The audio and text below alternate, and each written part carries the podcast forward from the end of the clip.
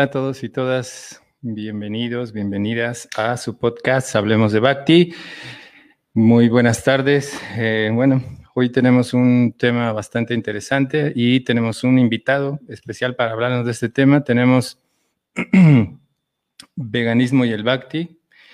Así que bueno, vamos a presentar a nuestro equipo. Eh, le damos la bienvenida a Dira. Dira, ¿cómo estás? ¿Cómo andas? Krishna. Vanamali, Hare Krishna. Hola, hola. Buenas tardes a ti y buenas tardes a todos también. Eh, pues muy bien, estoy contento nuevamente, otro sábado. Feliz. qué bueno, qué bueno. Qué bueno. ¿Qué tal el calor en Brasil? Bien, eh, ha estado más leve, o sea, menos calor. así que yo feliz por eso también. Sí, sí, sí, qué bueno. Eh, bueno, eh, tenemos por ahí a Nimai Pandit, sí, sí, sí apareció mm. al final. Sí, bueno, entonces, eh, Nimai, bienvenido, estábamos esperando, estábamos ya, estábamos, preocupados ya. Por preocupados porque Sí, disculpe, llegué así al ras, ¿no? Así, yo, creo que ese es el límite. Este, muy buenas tardes, Hare Krishna. Gracias por la espera. Disculpen por la ansiedad, Guanamara no, no, no, no, no, no, Le vamos a bajar un poco ahí desde su sueldo, animal. Vamos a quejarnos con el jefe. de que no llega puntual, ¿no? no Llega puntual. Retardo. Sí, disculpen, pero muchísimas gracias. Un gusto estar otro sábado aquí con ustedes y con nuestro invitado de hoy, que estoy este, este tema que vamos a tocar. Estoy muy, muy entusiasmado por poder platicarlo. Claro, no, sí es un tema bastante interesante. Además, eh, eh, el, invitado de hoy, pues es alguien que sí ha adoptado también esta, esta forma de, de, bueno, de vida, porque también tiene que ver con, con la práctica que, que, nosotros estamos llevando a cabo, que es el Bhakti. Bueno, para no dar más vueltas a todo esto, así que pues queremos darle la bienvenida a Nimai Sundar. Bueno, él es un amigo desde hace muchos, muchos años, así que Nimai, Nimai Sundar, bienvenido. ¿Cómo andas, Nimai? Nimai Sundar. Creo que Nimai tienes que abrir tu micrófono. ¿Qué tal? ¿Cómo están? ¿Todo bien? Bien, bien, muy bien, gracias. Gracias por la invitación. Eh, felicidades por el, por el trabajo que están haciendo eh, muy bonita la, intro y toda la cosa. ¿De quién, ¿De quién fue la idea? ¿Quién, ¿Quién fue el que...? Vamos a delatar a Banamali. De Banamali, sí, sí, Banamali es el, culpable de... muy bien, muy bien. Muy bien, está, está muy bien, está muy padre el formato. Bueno, pues es, aparte es, lo que hoy se usa, ¿no? Este, más con todo este rollo pandémico y todo este asunto, ¿no? Sí, sí, sí. Sí, de hecho ya tenía uh, tiempo, algún, tiempo con ese proyecto ahí encima. Después Dira vino por acá eh, a Querétaro, estuvimos platicando un tiempo. Después yo fui a, Guadalajara y bueno, ahí Nimai también, Nimai Pandit ahí se, se, animó al proyecto, pero bueno, ya hoy vamos a hablar, después vamos a hablar acerca de eso, de cómo vino todo este proyecto, pero Muchas gracias, Nimai, por, por aceptar esta invitación. Y bueno, voy a presentar un poco a Nimai Sundar. Él, practica el Bhakti Yoga, aparte es eh, productor, músico, también ha desarrollado alguna empresa en relación a, comida vegana. Y bueno, también eh, que yo lo conocí hace muchos años por la música, ¿no? Hace muchos años, ni me acuerdo cuánto. Y también fue que yo me introduje a toda esta situación del, del Bhakti. Y bueno, eh, y aquí estamos, ¿no? Y bueno. ¿Por qué te ríes? ¿Por qué te ríes? ¿Eh? No, no, no, porque me acordé, me acordé de todas esas ¿Por qué la risa? ¿Por qué la risa? me, me, acordé de todas esas cosas de, de, la música y todo lo que organizábamos y todo eso que fue realmente algo. Después vamos a hablar con, con Kidam y todo eso. Yo creo que... Sí, debe tener unos, unos 16 años, yo creo, de eso. Sí, sí, sí, exacto. 15, 16 años más o menos. Sí, exactamente. Sí, como 16 años, yo creo. Sí. Hace un tiempo, ¿eh? apenas, apenas, yo tenía dos en ese tiempo. y, y ahí este eh, Nimai Banamali ¿Quién fue el que conoció primero el Bhakti? No, pues Nimai ya era el. Ya era un, un devotazo, como dicen. sí, no, pues él. Lo, llevé a engaños y con mentiras. Lo ibas a buscar a su casa, Nimai. Lo ibas a buscar a su sí, casa. exactamente. Lo esperabas en, su día libre para hablar con, con Banamali para convencerlo. Sí, así como, como, te, como te contaba, como contábamos las bambalinas. Sí. Creo que vale la pena mencionar, Banamali, que, que Nimai, yo coloqué su nombre aquí arriba, Nimai Sundar, pues recibe el, mismo nombre o tiene el mismo nombre que Nimai Pandit. Pandit. Puede ser confuso para quienes nos escuchan, que vamos a referirnos al invitado como Nimai, pero es que Nimai también se llama, ¿no? Sí, exacto. Sundar y Pandit. Podemos hacer esa diferencia. Pandit. Ah, Nimai Pandit. Bueno, Pandit y Sundar, muy bien. Bueno, pues hoy pues estamos hablando acerca de Bhakti y veganismo. Tiene que, bueno, hay, bueno, hay toda una situación ahí compleja de, que algunos están a favor, otros en contra, pero la realidad es que está dentro de nuestro proceso, proceso de una manera implícita, básicamente. Tal vez algunos mm. no lo hemos llevado o no lo llevamos o estamos en ese proceso de, ir entendiendo lo que significa la compasión, ¿no? En ese sentido. Y bueno, eh, Nimai, me gustaría que nos hablaras, bueno, un poco, porque entendemos esta situación del veganismo, que hay la cuestión eh, del veganismo político, ecológico y todas esas variantes que hoy hay, ¿no? Eh, finalmente, ¿tú cómo, por qué decidiste hacer esa transición? Porque, bueno, en nuestro proceso del Bhakti es, se recomienda o básicamente todas las platillos y la mayoría de las cosas tienen que ver con lácteos. ¿Tú cómo, cómo hiciste esa transición o cómo te fuiste adentrando a esto del veganismo? Pues eh, en, esencia ambos, ambos movimientos, o sea, el Hare Krishna y el veganismo, pues tienen esa, esa misma eh, premisa, ¿no? De no causar daño innecesariamente a otras entidades vivientes. Mm, em, la situación es que como devotos, o sea, mm, lo que sí la Prabhupada nos dice es que tenemos que cuidar a las vacas, ¿no? Entonces, eh, lamentablemente la industria eh, como se conoce ahora, es que pues también tiene, tiene unos de unos años para acá, tampoco es que es claro. Eh, que desde siempre ha existido la industria, ¿no? Por eso Sheila Prabhupada pues, pues decía énfasis, ¿no? O sea, tener nuestras granjas, nuestras vacas, cuidarlas, y, hay, hay lugares, ¿no? En, los que eh, los devotos han creado este, o han cumplido con este deseo de Sheila Prabhupada, ¿no? De cuidar a las vacas, de tener eh, tierra, de ser lo más autosustentables posible. Claro. Que será uno, uno de, las, de las tareas o es una de las tareas que Sheila Prabhupada nos encomienda. Eh, yo me introduzco eh, al veganismo por parte de Yud, la hermana Shama, que bueno, ellos, ellos, su familia, su familia ya, este, pues ya eran veganos de, años también, ¿no? Ya tienen 20 años siendo veganos y así, ¿no? Este, Pero uh, perdóname, perdí el nombre que... dijiste. Dime, dime, dime. Eh, perdóname, perdí la persona. Se llama Judith. Bueno, yo le digo Ok. sí, mm. entonces, este, ella, eh, ya la familia, pues los hermanos, y así, ¿no? Entonces, em, ahí, ¿no? Se, siembra como la cosquillita y así, y yo no me vuelvo, no es que me vuelvo vegano en el momento en el que eh, conozco esta situación y así, ¿no? Sino que fue más adelante y luego también dejé un poco de lado y luego hice. Mm. Y como lo mencionabas hace un rato, ¿no?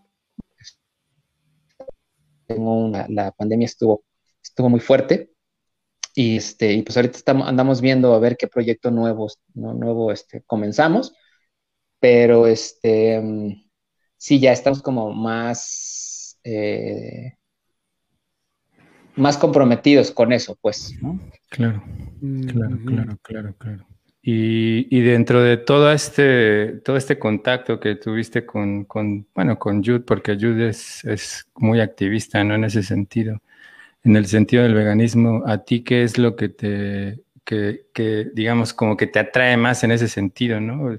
La cuestión del, bueno, yo entiendo un poco toda esta situación que mencionabas acerca de, que es una misión muy importante que Prabhupada dejó, ¿no? En relación a, a la eh, al desarrollo de, estas granjas autosustentables que desafortunadamente en México no es que tenemos eh, alguna, por ahí hay algunos proyectos que se están desarrollando, pero no tienen tanto esa infraestructura o, todavía ese pensamiento de poder llegar hasta ese punto, ¿no? O tal vez algunos, pero eh, todavía creo que nos falta bastante. Sin embargo, bueno, sabemos que en Europa y en otros lugares, en Estados Unidos también hay, hay granjas en ese sentido, ¿no? De, de, llegar a ese punto de tener productos de animales que nunca han sido maltratados. ¿En Brasil? sí, en Brasil, sí.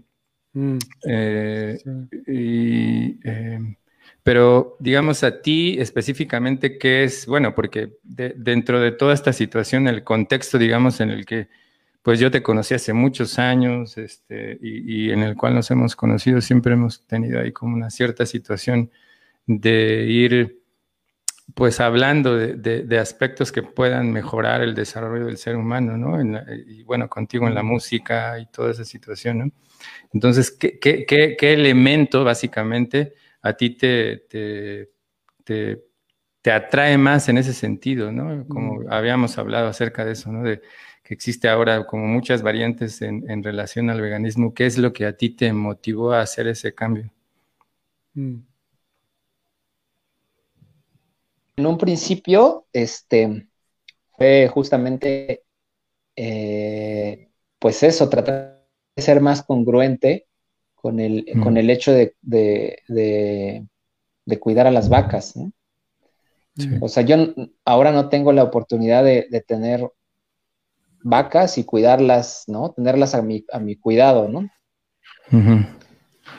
Entonces, eh, yo me, me, dije, bueno, eh, no puedo hacer eso, no puedo, no puedo cumplir con esto, esta parte que Sheila Prabhupada eh, quería o quiere, eh, pero entonces tampoco les voy a causar un daño con toda la industria que, existe, ¿no?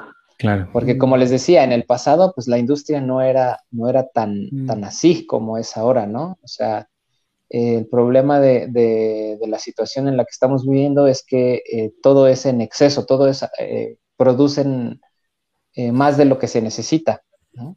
Entonces termina, se termina desperdiciando, se termina tirando.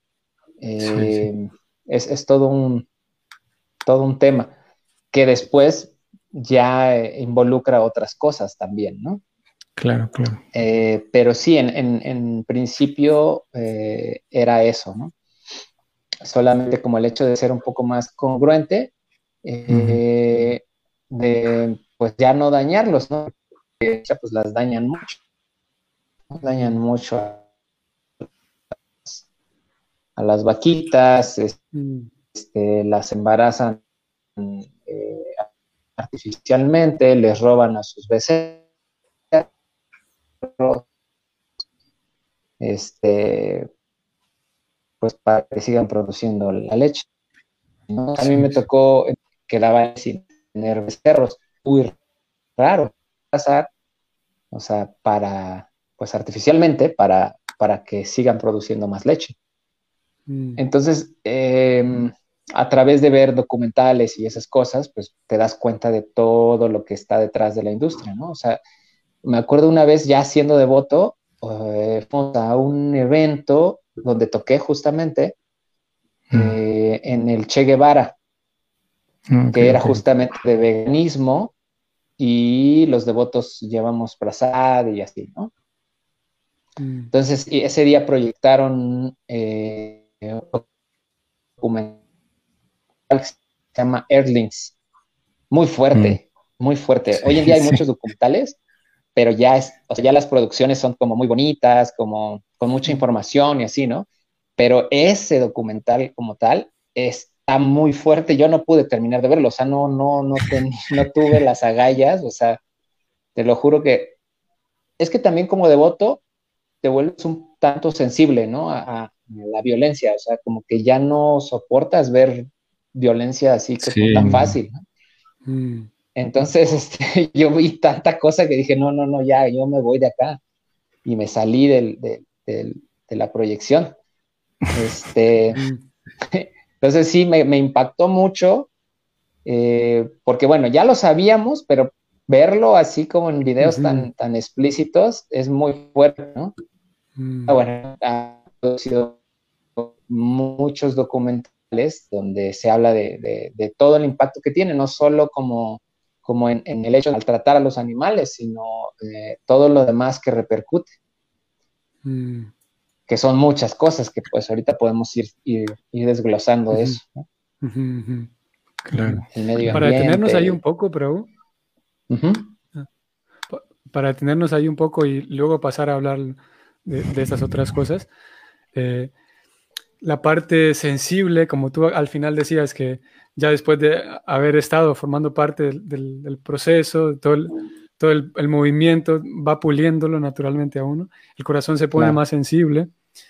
En ese sentido, ¿qué tanto crees que, que, tanta relación hay en tu forma de ver este estilo de vida o esta alimentación vegana?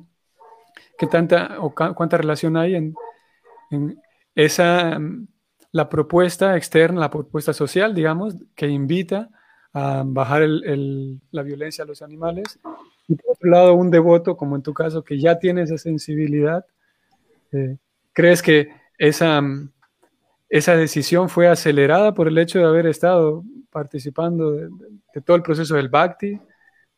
¿Crees que todo lo que, se nos, lo que aprendemos dentro del proceso, la importancia que tienen las vacas y hay algunas algunas razones más de fondo, eh, porque las vacas en especial eh, dentro de nuestra filosofía reciben o merecen recibir un trato mejor. Toda esa información que entró a, tu cabeza, ¿crees que o en qué medida aceleró el hecho de decir, sí, pues voy a dar ese paso para ser vegano?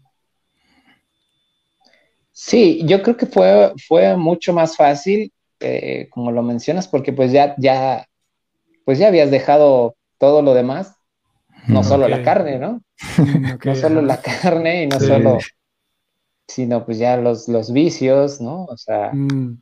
como todas esas cosas, entonces pues ya, bueno, aunque el queso es duro de dejar. es, un, es un vicio duro de dejar. Creo, eh, me atrevo, les juro, me atrevo a decir que los quesos son más difíciles de dejar que la propia carne. Mm. ¿Por qué? ¿En qué sentido? Eh, bueno, hay, hay, mucha, um, pues hay mucha investigación detrás, ¿no? O sea, por toda la caseína que tiene, que, es pues también de cierta manera un, pequeño estimulante, que nos mantiene como con ese gusto, ¿no? Que mm, eso es muy sabroso, ¿no? Y, mm. y uno eh, es difícil dejarlo, ¿no? Ahora, yo, yo entiendo como vegano, mi postura no es, no es este, una postura fanática de, decir que todo el mundo tiene que dejar de comer carne, todo el mundo tiene que dejar los lácteos, todo. No. Eh, pues, es que también es, como, como esa cuestión de madurez, como pasa cuando estás en el movimiento, ¿no? Cuando estás en el movimiento también eres, no, todos devotos y ten, llévate este libro y, y estás en Maya y bla, bla, bla, bla, bla, ¿no? O sea, medio, medio rudo a veces, ¿no? Entonces, este, no, o sea, yo no pasé por esa etapa porque creo que ya la había pasado como devoto, aunque tampoco mm, fui muy fanático, que digamos, ¿no? No, no. Solo con Banamali cuando querías convencer a Banamali. Solo a ese sí lo agarré de los pelos y me lo llevé. Ah, no. No, me acuerdo que, desde hecho, ya en ese entonces, eh, me acuerdo que la primera vez que, que, fui al templo. Perdón, Banamali, perdón, Banamali, deja. Sí, sí, sí. Ah, sí, sí, sí. Sí, eh, el documental se llama Earthlings. Es muy fuerte, es de los primeros, está en YouTube, por ahí búscalo, Mari. Exacto, Saludos a Maremoto. Saludos, saludos. Sí, perdón. Sí, eh, yo me acuerdo que de hecho una parte de lo que eh, eh, hacíamos, porque Nima y yo nos reuníamos para, para ahí yo aprender de, él un poco acerca de la música, porque bueno, nos conocimos a través de la música. Y una de las cosas que, que Nimai siempre hacía es que cuando iba a su casa siempre cocinaba algo, ¿no? Entonces, a, mí eso realmente es una de las cosas que más me atrajo, ¿no? No toda esa situación así del, proselitismo religioso ni esas cosas. Yo me acuerdo que, que hablábamos de música, cocinaba y como que no había tanta situación de, de, hablar acerca de, de, eso, ¿no? De, de un proceso espiritual, o, sino que fue algo demasiado natural, ¿no? ya, no había como presión, dices tú. No, no, no, era bastante, bastante, algo bastante agradable, ¿no? Y ya, pues después ya que yo eh, empecé a ir al templo y todo eso, ¿no? Y entonces, Nimai, platícanos cómo, cómo, porque bueno, es todo un proceso, ¿no? Esta situación de, llegar al movimiento. Nos estábamos, estábamos platicando antes de, entrar. entrar al aire. al aire, de toda esta situación de desde que de niño, como la mayoría de nosotros, ¿no? Que siempre había esa inquietud y esa situación como no sentirse eh, eh, bien dentro del lugar donde uno se desarrolla en el sistema, toda esa situación. Platícanos un poquito cómo fue eso. Perdón, abrir un poquito la ventana. Sí, este, eh, pues eso, como les comentaba, ¿no? Desde, desde chavito fui muy preguntón, muy rebelde, muy, este, muy inquieto y, me preguntaba sobre eso, sobre las religiones, sobre qué, era Dios realmente, ¿no? O sea, mm. ¿quién es ese señor o qué onda, no? Hablan mucho de él, pero ¿quién es o qué?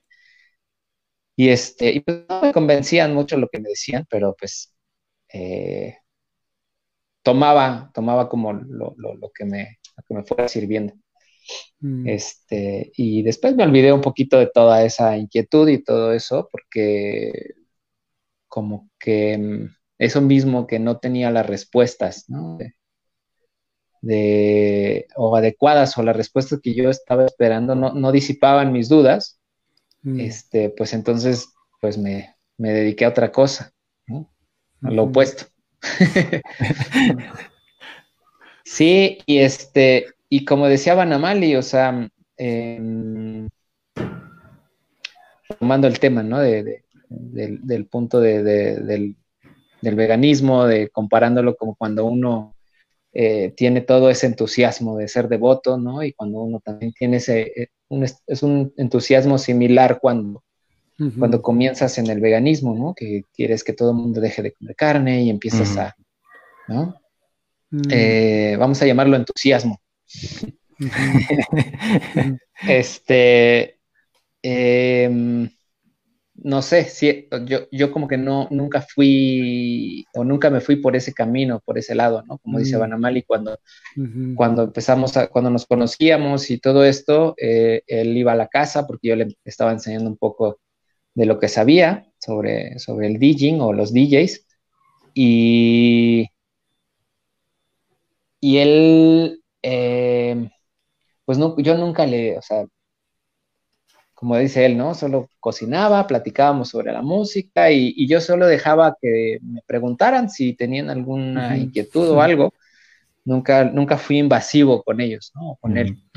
Entonces, este, pues sí, sí, este, creo que en lo particular, a mí me funciona más esa fórmula que, que, ser como invasivo, ¿no? Porque mm. me ha tocado ver eh, en, varios casos que en lugar de mm, desarrollar interés o acercar a las personas, o sea, da el resultado opuesto, ¿no? O sea, el desinterés y alejar, ¿no? El alejamiento. Mm. Entonces, este, pues eso sí, sí me, me, ha funcionado más, más esa, esa mm. fórmula, ¿no? De, de no, no, no ser demasiado entusiasta.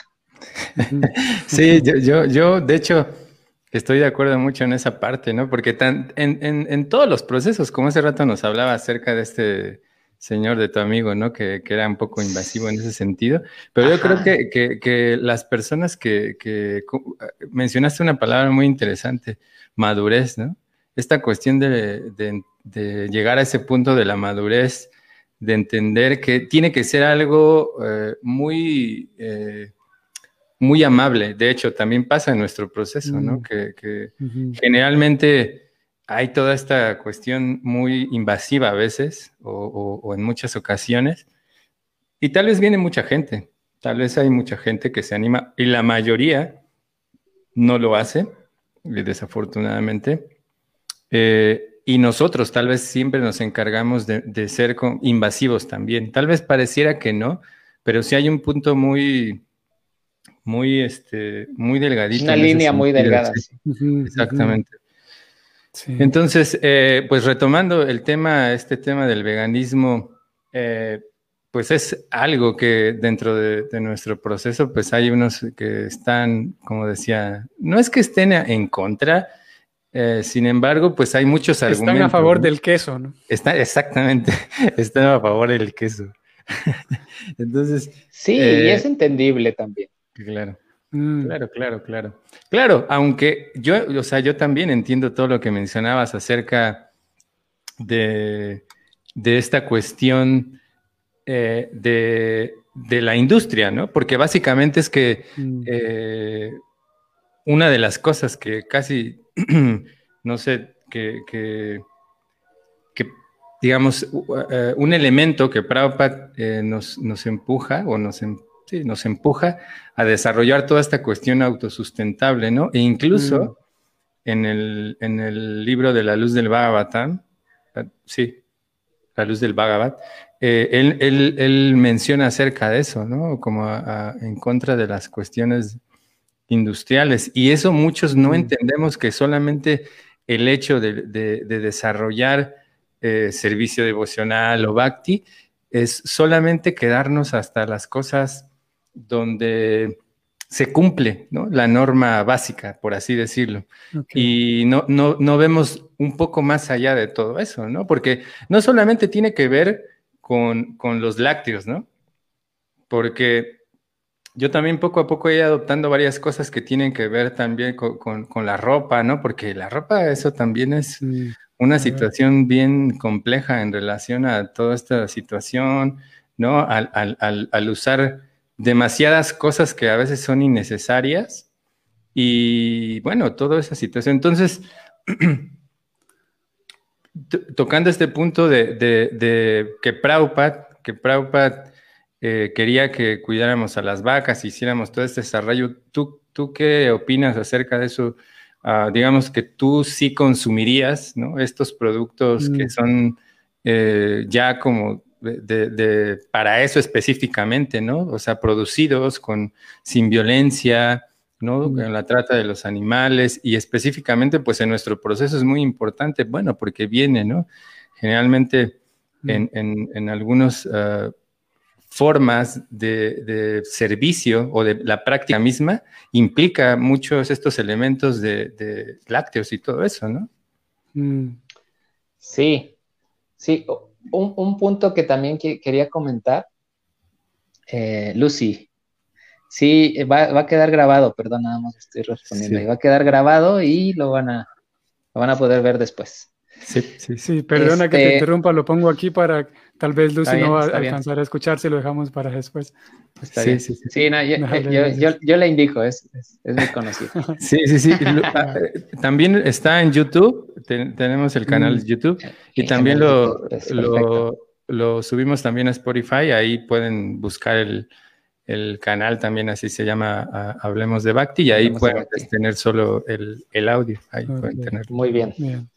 Eh, retomando el punto de, del, entusiasmo desenfrenado, ¿no? este, creo que hemos llegado a un punto en el que ya es necesario, ya es necesario tomar medidas eh, drásticas por, por cómo estamos, ¿no? Por la situación en la que está el medio ambiente, el planeta, los recursos. Eh, entonces, sí está bien, ¿no? Ser amigables, pero también tenemos que ser realistas y mostrarle a la gente lo que está pasando, porque mucha gente eh, y la mayoría de nosotros pensamos que no pasa nada porque no lo vemos, porque nos lo tienen oculto, porque las industrias pues no hablan de eso, los gobiernos tampoco. Entonces, este, es complicado que pues llegue un loco y te diga, ¿no? deja de comer carne porque te estás acabando el Amazonas, ¿no? O deja de tomar leche porque esto, porque aquello. O sea, pues te tiran de loco. Pero sí se tiene que encontrar una manera más contundente, ¿no? De, em, pasar esta información de compartir esta información y ya mucha gente también ya se está mm. dando cuenta, mucha gente ya por salud, mucha gente, claro. ya, ya hay mm. más información, ¿no? Aunque, mm. bueno, es un tema muy amplio que si lo podemos hablar estaría genial, porque pues está el, capitalismo verde también, ¿no? Claro, claro, ¿no? O sea, que, que ahora que ahora este, es este, este, este punto de, ser eco-friendly, ¿no? O sea, amigable con el ambiente, este, Eh, Coca-Cola dice que va a, va a, reciclar todas sus botellas. Este, se está acabando el agua. Sí, o sea, simplemente ni siquiera tendría que fabricar botellas de plástico. O sea, eso sería mejor mm. que reciclar. Las en otros países la Coca-Cola no es tan barata como aquí, por ejemplo, ¿no? O sea, de hecho, por eso se produce mucho aquí y se manda para otros lugares. O sea, ni siquiera es que toda la Coca-Cola que se produce aquí se queda aquí, se manda a otros países porque producirla aquí es muchísimo más barato que producirla en otros países. O sea, en otros mm. países es, es, un lujo, ¿no? Y ni siquiera tienen, tienen plantas productoras de refresco, ¿no? O sea, los tienen aquí porque, pues, socialmente hablando, somos mano de obra barata, aquí hay muchos recursos, ¿no? Que ese es, ese es otro problema del capitalismo, que o piensa que el capitalismo piensa que no, que los recursos son infinitos y no es cierto, ¿no? Ya nos estamos dando cuenta. Ahora en México estamos, varios estados del país están sufriendo de sequías. Este, está, está feo, está fea la cosa.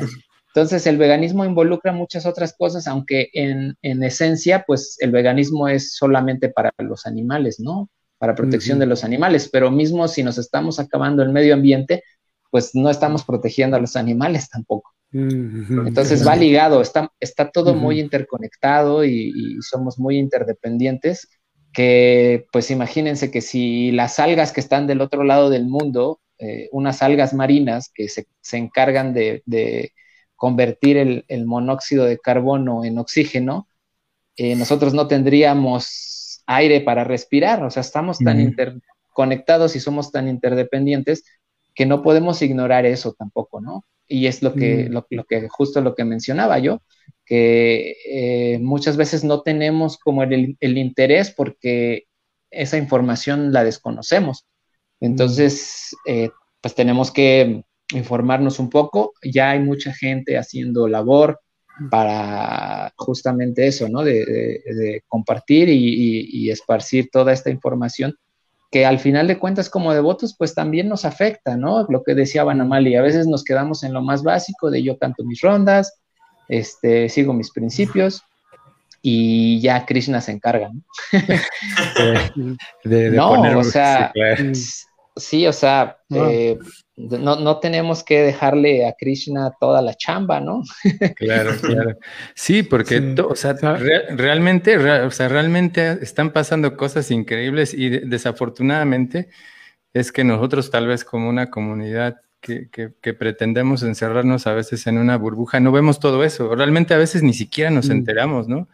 O sea, yo entiendo, mismo yo entiendo, porque yo hace no sé cuántos años no, no yo ni tengo tele, ni hace no sé cuántos años. Yo me acuerdo incluso que, que cuando iba a tu casa ya no tenías tele, ¿no? Me acuerdo de eso. No. Yo, ¿no? Entonces, yo también hace no sé cuántos años no, no veo la televisión, ¿no? De hecho, hasta hace poco, desafortunadamente, me, me volví como a, a, meter en cosas de, de lo que había de música actualmente, ¿no? O sea, y fue como, oh, mm. como todo totalmente diferente, ¿no? ¿Y ahora qué pasa con todo esto? Y, y, lo, mismo, y eso ocurre con esta situación que, que pregunta Indira de, ella pregunta que, que, que, pues, si podríamos hablar acerca del entusiasmo desenfrenado o que ampliaran un poco eso acerca del entusiasmo desenfrenado. Y, y bueno, para, para terminar, la idea es que nosotros a veces no vemos todas esas cosas, ¿no? Como lo que decías, políticamente también hay cosas del veganismo, ¿no? Sí, de eh, hecho, eh, perdón que te interrumpa, eh, la postura del veganismo es una postura sociopolítica. O sea, no es una dieta, no es algo que esté de moda, mm. sino más bien que quiere impactar desde, desde esos puntos, ¿no? O sea, sociales y políticos. Mm. Claro, claro. Y, y, perdón, perdón, Manamali, es que en ese sentido, este, considero que justamente un Bhakta, o alguien que practica Bhakti, también debería tener ese, de, interés. ese interés justamente de generar ese impacto, o sea, de que realmente no es solamente de que somos bien trascendentales y que este mundo no importa, sino que ocupamos dejar un mundo, o sea, bueno, no dejar, más bien que haya un mundo en el cual se pueda vivir en bondad ¿no? O sea, desde una perspectiva más este, filosófica y que eso es lo que, tocando este punto que tú mencionabas, ¿no? O sea, eh, ¿tú por qué consideras que a veces a los, a los practicantes del bhakti, del trascendentalismo, inclusive de otras religiones, no le prestan tanto atención a la ecología, por decirlo de alguna manera, ¿no? O sea, yo sé que sí hay excepciones, por ejemplo, como es tu caso y seguramente muchísimos más, pero digamos que no es como la, la norma y generalmente se, se, puede ver así como de, no, eso es algo externo o algo que no, hay que cuidar tu vida espiritual y listo, ¿no? Entonces, como tratar de conciliar, que tú ya estabas mencionando en esa dirección y que justamente quería volver a tocar ese tema, o sea, cómo realmente conciliarlo, ¿no? Yo, yo recuerdo, nomás para este, terminar, que un significado Prabhupada dice muy claramente, ¿no? Ser consciente de Krishna es ser consciente de todo, ¿no? No puedes tratar de, de, servir y amar a Dios y descuidar y maltratar toda su creación, ¿no? O sea, no tiene ningún sentido. Exactamente, tú acabas de dar en el clavo, ¿no? O sea, un significado de Shila Prabhupada. Ahí está el detalle. Ahí está el detalle que em, tantas veces que Shila Prabhupada nos dijo cosas tan importantes y tan interesantes como dejar de lado la filosofía de la gallina, ¿no? Como de solo tomar lo que nos sirve y lo demás no dejarlo ahí, pues obvio no va a funcionar y nos damos cuenta que no está funcionando, ¿no? En nuestra misma sociedad de devotos. estamos teniendo ahí dificultades porque eh, no estamos entendiendo adecuadamente las instrucciones de Srila Prabhupada. Eh, Srila Prabhupada es muy puntual y muy claro, ¿no? O sea, a Prabhupada le encantaba o le encanta que prediquemos a personas intelectuales, a personas eh, con, rangos eh, de, eh, políticos, ¿no? O sea, gente que, que, puede, o sea, imagínate que tuviéramos un presidente este, tan intelectualmente preparado y, y tan consciente, ¿no? O sea, eh, en, el país que pues podría influenciar a muchas más personas que yo, ¿no? Por ejemplo, que pues no, no, tengo un cargo, no tengo un puesto político, no tengo, no soy una figura social, ¿no? Como que pueda llegar ahora que toda, toda esta situación de los influencers, eh, o sea, todo se está utilizando de una mala manera, ¿no? O sea, eh, hay muchos casos que a mí me, sorprenden y me, impactan de cómo las personas que tienen el poder hoy en día de influenciar a las masas, o sea, están haciendo cada barbaridad, cada, cada tontería, Que, que, imagínate que una, una persona que no, en realidad ni siquiera sé qué es, ni siquiera sé qué, a qué se dedica o qué hace, o que si es, si es el espectáculo, pero por un comentario que hizo en, una red social, eh, una aplicación justamente de redes sociales eh, que ya cotizaba en la bolsa, se fue en picada solo por un comentario que eh, esta persona, una, de las, una de las Kardashian, que por ahí a lo mejor saben quién es, yo no sé a qué se dedican, pero pues es una señora ahí que pues que anda por ahí y, un día hace un comentario y esta empresa se va en picada nada más por su comentario. O sea, imagínense qué, qué, tanto poder tienen estas personas y de qué manera lo están utilizando.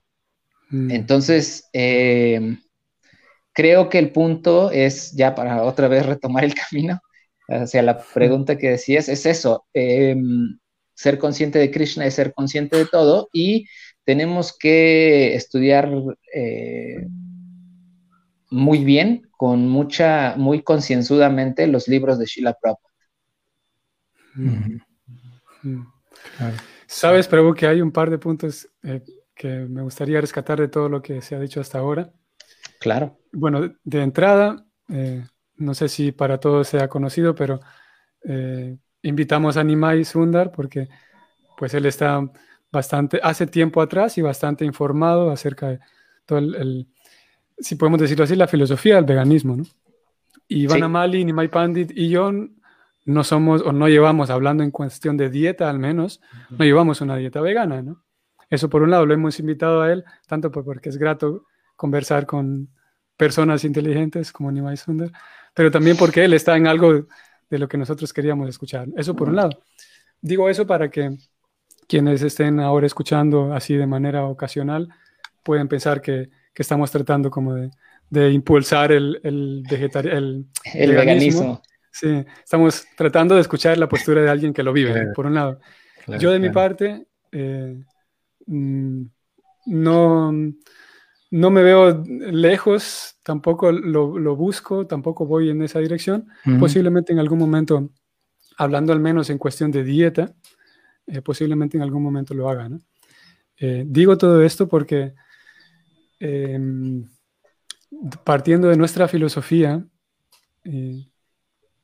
en nuestra, sí, en toda la teología y la filosofía del Bhakti, el mensaje que se intenta llevar a las personas es que la persona pueda, como acaban de decir ustedes dos, pueda desarrollar su conciencia de Dios y para desarrollar conciencia de Dios, una serie de actividades y procesos para desarrollar amor por Dios y una persona que desarrolla amor por Dios desarrolla amor y sensibilidad por el ambiente por los animales, por todo, ¿no?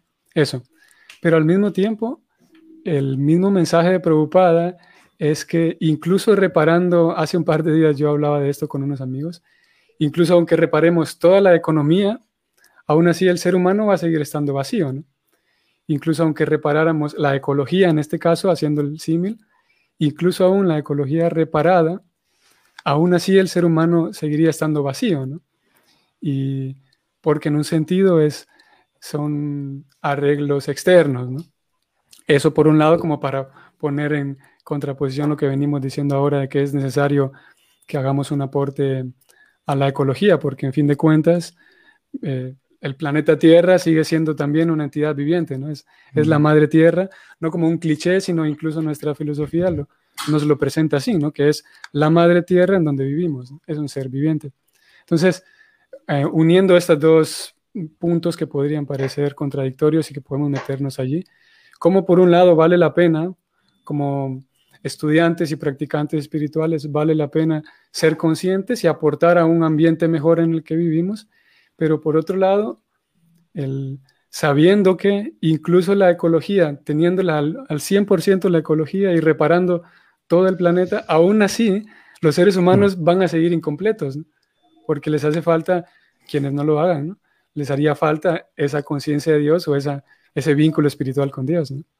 Si quisieras mencionar algo. Sí, eh, uh, súper, súper, súper importante. Gracias por, el comentario. Em, es muy importante y pasa lo mismo. O sea, yo que he mm. estado en ambos, en ambos lados, pasa exactamente lo mismo. Mm, no profundizamos, no profundizamos en los temas y no profundizamos en, eh, como dice, dice un personaje que estoy, bueno, una persona, porque no le gusta este, eh, que, lo, hagan personaje. una persona que, sigo ahora y, un tipo muy inteligente, de hecho me recuerda mucho a Hridayananda Maharaj, ¿no? Con sus, sus análisis y, cómo él desglosa todo, todo este, todo lo, de lo que habla. Eh, me, me, recuerda mucho a Maharaj. Eh, él dice que pues las cosas siempre tienen una forma y un fondo. Y normalmente nos quedamos en la forma y nunca vamos al fondo. Entonces, justamente lo que tú acabas de mencionar, hay muchas personas dentro del veganismo que son ateas y, no solo dentro del veganismo. O sea, no tienen, o, mismo no, ni siquiera es que se presenten como ateos, ¿no? Si, Simplemente no son creyentes de alguna filosofía religiosa o, o algún movimiento religioso y, pero son muy buenas personas. Pero como dices, o sea, eh, al final de cuentas siempre nos va a hacer falta algo, ¿no? Siempre vamos a tener un huequito ahí que no lo vamos a llenar ni con el, ni, con ningún ismo, ¿no? Con ningún eh, veganismo, ambientalismo, o sea, ni con ningún ismo se va a llenar, ¿no? Entonces, em, sí es importante que la gente también, ¿no? O sea, aparte de, porque es que te lo juro que he estado hablando de este tema con muchas personas eh, en las últimas semanas eh, sobre el hecho de, tener todos esos vacíos y al final de cuentas refugiarnos en algún grupo social o un grupo religioso. y, al final vaciamos todas esas cargas que traemos, esos traumas, ¿no? O sea, lo hemos vivido, o sea, hemos visto personas dentro del movimiento de votos que, pues no, no lidian con sus problemas porque, porque pues no, o sea, decimos cantando Hare Krishna se nos va a quitar, ¿no? Yo me acuerdo mucho, yo y, del otro lado lo mismo, o sea, muchos veganos que les gusta hacer menos a las personas, este, y porque ya son veganos, eh, se sienten diferentes, como, como cuando nosotros llamábamos o llamamos a las personas karmis, ¿no? Los karmis. O sea, los, los, los, veganos les dicen carnacas a las personas que comen carne. Muy parecido, ¿no? Muy similar, o sea, eh, eh, o sea yo, yo lo, que, lo que he visto es que todo se maneja de, como, como muy similar, muy igual en, ambos, en ambos grupos sociales. Porque al final de cuentas somos, somos un, grupo religioso, pero también somos un grupo social, ¿no? este, pertenecemos a una sociedad. Entonces, eh, efectivamente, tenemos que trabajar en, ambas cosas.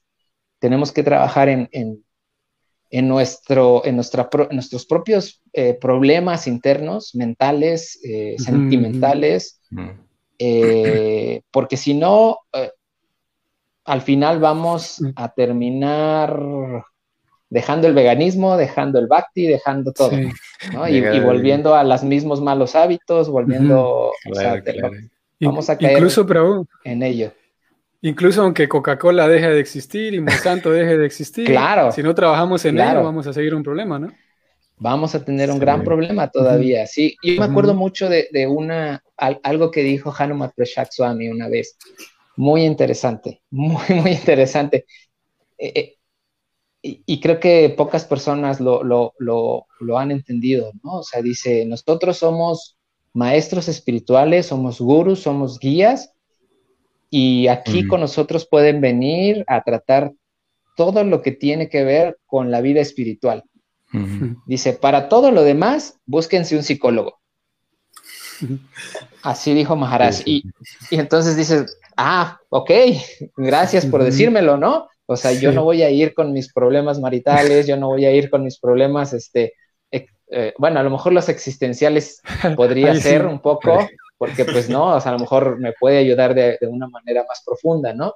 Pero, ¿no? Con mis problemas económicos, o, ¿no? O sea, sí, sí, sí cada quien tiene que ir con, el especialista que requiere, ¿no? Vivimos una... Claro. El, problema, el problema es eso, ¿no? De, lo que hablábamos hace un rato, ¿no? La, madurez y la inmadurez, que eh, no hacemos una diferencia de lo, que, de lo que realmente es espiritual y lo que pues ya tenemos que tratar de otra manera.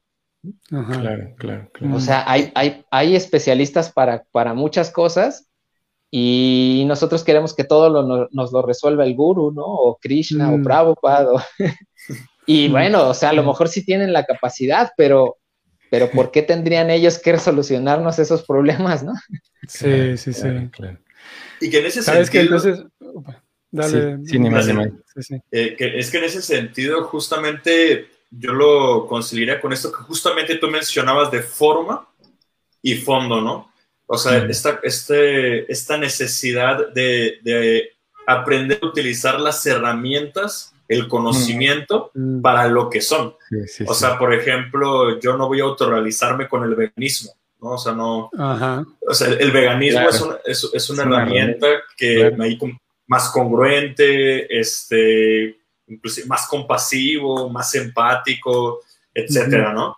Eh, luego a lo mejor ese, ese, grado de compasión, pues podría ayudar a evolucionar inclusive nuestro grado de bhakti de cierta manera. Si es eso lo que se busca, ¿no? Si es eso lo que se busca. Si es eso lo que se busca. Claro, si es eso lo que se busca.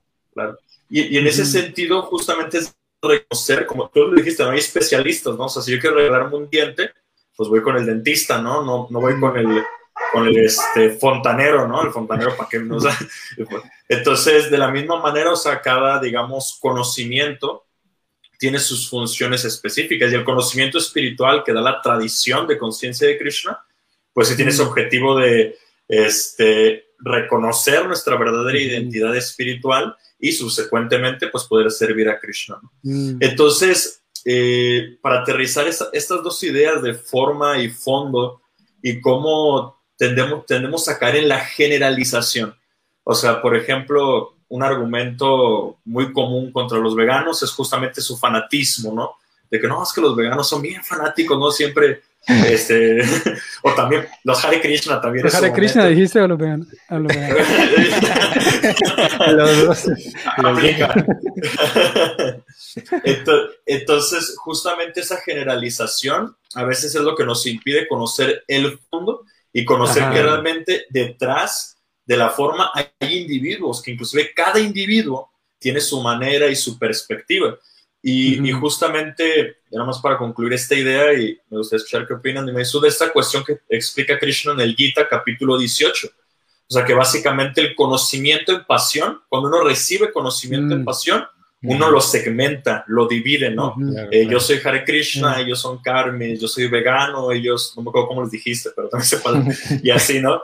Entonces, pero el conocimiento en bondad concilia, o sea, busca entender cómo todas las personas están buscando hacer su mejor esfuerzo dentro de lo que ellos consideran lo mejor, porque en realidad los seres humanos técnicamente, si somos mentalmente y emocionalmente saludables, estamos tratando de hacer lo que consideramos mejor para nosotros mismos, aunque otra persona puede decir que nos está haciendo daño.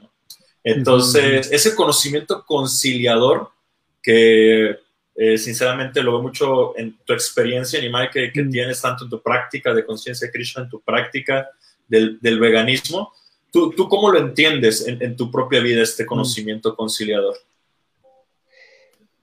Eh, fíjate que ahora que lo mencionas, luego, luego me vino a la mente este Maharaj eh, Satswarup Das Goswami, que tiene un libro muy bonito que se llama eh, Compasión Vaishnava. Compasión Vaishnava. Sí, hermosísimo.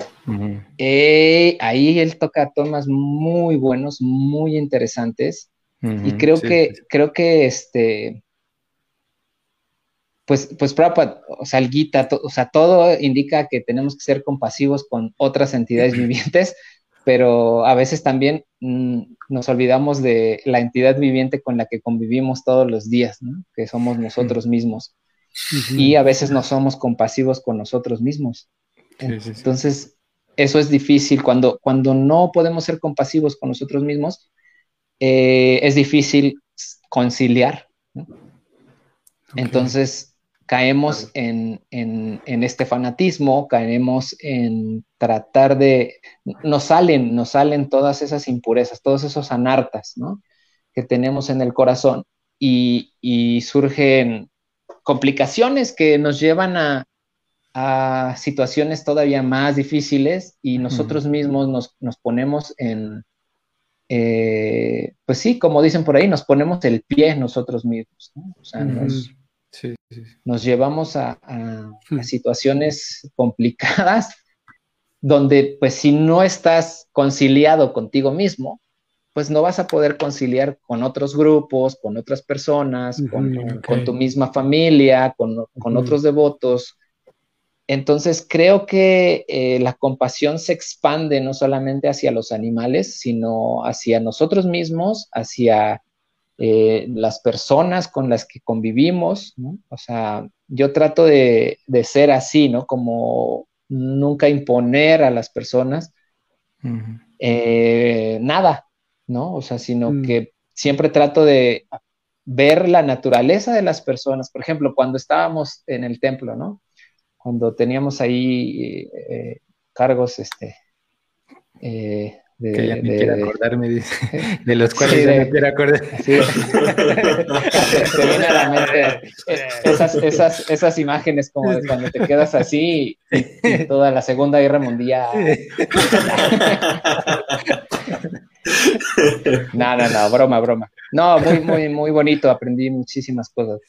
Este, em, ya hasta se me fue la onda.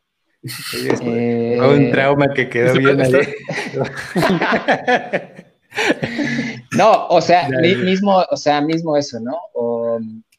a veces tenemos o, estamos o están personas eh, en, las administraciones de los templos eh, y no es su culpa, ¿no? O sea, tampoco es que, vamos a echarle la culpa a alguien, pero mm. no tenemos como esa, mm, esa estructura en el movimiento, o por lo menos en Latinoamérica, no tenemos esa estructura para, para aprender las, cosas de una manera adecuada. No, no, o, sea, uno aprende como puede. O sea, ¿no? O sea, sí, sí, y eso si uno está interesado, ¿no? Porque si no, como les decía, o sea, uno canta rondas y sigue los principios, o, los que puede seguir y, ya, ¿no? Y, canta las que las rondas también, las, que, puede, y, ya, ¿no? O sea, y dice, bueno, pues yo esto es lo que puedo y Harry Ball, ¿no? Pero no, vamos, no profundizamos más, no tratamos de entender las cosas desde otros puntos de vista, ni siquiera nos cuestionamos, ¿no? Que es algo que pero sí la Prabhupada dijo, ¿no? O sea, nosotros por naturaleza, por naturaleza somos eh, parikshit, ¿no? Somos inquisidores. Entonces. O inquisitivos. O inquisitivos, sí. Eso, inquisitivos. Eh, entonces, ¿dónde queda eso? Porque Prabhupada dijo, no aceptes nada ciegamente, pero pues a veces llega uno al templo y acepta todo porque nos lo dicen, ¿no? Sí. O sea, no, uno no se cuestiona y así. Entonces, eh, pues no está bien, eso no está bien. Mm. O sea, no se trata de ser eh, eh, de retar a la autoridad o de retar a los devotos, sino de tratar de comprender de una manera adecuada y de una manera más profunda la filosofía. Mm. Eh, entonces no está mal preguntar, es, es, pues es lo que Prabhupada nos dijo, ¿no? O sea, no es necesario ciegamente. Exacto, es, necesario. Es, necesario. Es Entonces, pues... Eh, perdona, pero creo, te agrego ahí nada más en... Te agrego nada más ahí en paréntesis que Prabhupada en, en algún par de clases él dice que si alguien quiere avanzar en la vida espiritual, en realidad es que tiene que tener el deseo de preguntar. Él dice. Es un requisito, dice. Es un requisito. Y se nos olvida. Y, pero ¿quién nos lo dice? O sea, mm. nadie nos está diciendo eso, ¿no? O sea, mm. a veces uno incluso llega a hacer preguntas en, las clases y, la respuesta es medio como cortante o de eh, no, eso no, qué sé yo, ¿no? sí. Digo, no, no es en todos los casos, pero, pero puede llegar, o sea, llega a suceder. O, luego, generalmente hay respuestas, eh, digamos, un poco ah, muy enfocadas a, una burbuja que a veces se vive en el proceso, ¿no? Porque con todo lo que mencionabas acerca de la madurez, porque eso es todo un proceso, realmente llegar a ese punto, hasta ese punto de entender el proceso y aceptar elementos externos y usarlos como herramientas no es fácil porque uno, porque alguien puede adoptar una herramienta y eso volverlo el propósito o el fin. Sí, sí, sí. Cuando no hay madurez, ¿no? Cuando no, no, no hay un entendimiento, como decía Dira, de que el medio se vuelve el propósito, ¿no? O el fin cuando alguien que no es maduro. U otras personas se cierran tanto, en ese sentido también hay, esa inmadurez, ¿no? Porque también existe esa inmadurez en la que en la que pensamos que solo esa burbuja, o sea, solo, solo las cosas que están en el proceso, y no me, es que no es que solamente esté en el proceso, porque eso, Prabhupada también habla muchas cosas con respecto a, todas esas cosas. Realmente a mí, o sea, después de leer los libros, uh, Prabhupada su, postura política me gusta mucho. O sea, la, postura que él toma para con la sociedad de ser muy retador en ese sentido me gusta mucho, ¿no? Y eso, pero para llegar a ese punto hay que tener una madurez primero. O sea, y nosotros queremos hacerlo así en, nuestro, en nuestra niñez, ¿no? En la vida espiritual, de ir por la vida así, ¿no? Rompiendo todo y como todos tenemos ese sueño, tal vez de cambiar cosas, pero es eso, o sea, es eso. Y, toda esa madurez no solamente viene con la práctica espiritual, sino viene haciéndose responsable de uno mismo, ¿no? Hasta hace mm, algún tiempo es que eh, yo también estoy trabajando conmigo y eso realmente te ayuda muchísimo a entender el mismo proceso. Pero como decía mm. Nimai eh, Sundar, la mayoría de nosotros no hacemos ese trabajo. Adoptamos una posición en la vida espiritual que es irresponsable, cómodamente irresponsable para, para nosotros. Mm. Mm. Porque en primera, la mayoría de los que entramos a un proceso, pues sabemos que es porque tenemos muchos problemas y se los queremos, como dicen en México, enjaretar a alguien más. En este caso, como mis padres ya no están conmigo, tal vez sí, pues yo prefiero eh, echárselos a los devotos o a Krishna o a Prabhupada. Mm. Y mientras yo me sienta bien, ¿no? Digamos, eh, externamente todo está bien, pero cuando viene esa situación de lo que mencionaba Nimai, de que todo eso que, uno tiene en su, en su vida ah, resurge, ahí empieza el problema. Mm. Uno, porque hay inmadurez tal vez para los que no aceptamos eh, herramientas, ¿no? Que, es muy importante, porque está hablando de la cuestión del veganismo, ese realmente son herramientas muy buenas. Es una herramienta. Son herramientas, o sea, en el sentido de poder adentrarte a puntos en los cuales eh, eh, tal vez directamente no están en el proceso, pero eso mismo, yo también, este libro de, Compasión Vaishnava, yo la primera vez, de hecho hasta cuando, las primeras páginas, ya con las primeras páginas, te das cuenta que, o sea, mismo uh, Satswaru dice, en el pasado nosotros por inmadurez pensábamos así, ¿no? Él mismo menciona esa palabra, por inmadurez pensábamos que el hecho de abandonar nuestras propensiones y de, no hacernos responsables de nuestra situación personal, creíamos que eso era bhakti, ¿no? Cuando es todo lo contrario. Se supone que Prabhupada, se supone que Prabhupada está dando un nivel de conocimiento que está más allá de, es como cuando hablamos de la filosofía tal vez de Patanjali, ¿no? Un ejemplo. Dentro de las seis filosofías hay siempre dos eh, bueno, secciones de dos, ¿no? De las seis filosofías de, los Vedas. Entonces se supone que Patanjali daba este conocimiento no mencionando Sankhya Yoga, porque ya venía implícito el hecho de que las personas supieran mm. de Sankhya Yoga. Es decir, que ya diferenciaran por lo menos un poco el hecho de, que no somos el cuerpo para llegar a este proceso de que, dio Patanjali. Por eso ese, esa, como esa esa práctica va junta, ¿no? Porque previamente uno tiene. Entonces, en el, en el proceso de, que Prabhupada dejó, como lo veo es que él, el punto que decía Animai, estas personas que se supone que, en las cuales debe llevar, llegar el conocimiento son personas que ya también trabajaron con uno. Y desafortunadamente la mayoría de mm. nosotros no hemos hecho eso. Mm. De trabajar con, nuestra, con nosotros para llegar a ese, a ese, pues para ese top de desarrollar la vida espiritual como Prabhupada la quería, ¿no? O sea, y no me refiero a vivir en un templo o a, volverte un monje o a ser renunciante, sino al hecho de poder expandir el conocimiento y al mismo tiempo tomar herramientas que sean sanas para uno, ¿no? Porque tampoco no se puede volver el propósito, ¿no? Mm.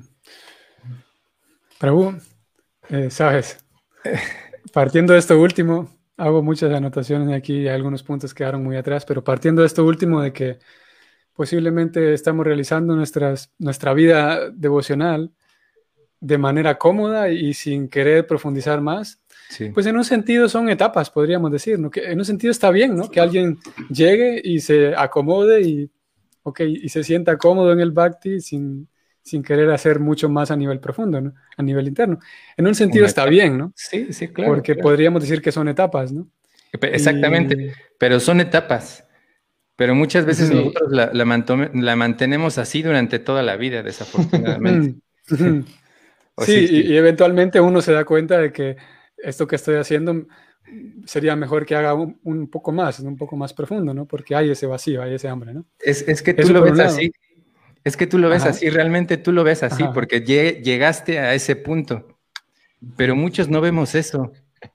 De verdad, es que muchos no lo vemos, o sea, de verdad, o sea, eh, yo, bueno, yo también no quisiera acordarme de esos este, tragos deliciosos de, la administración, pero de verdad, ves, ves, personas que, llevan, o sea, y no estoy criticando a nadie, pero hay personas que van al mismo lugar más de 20 años y se mantienen mm. así.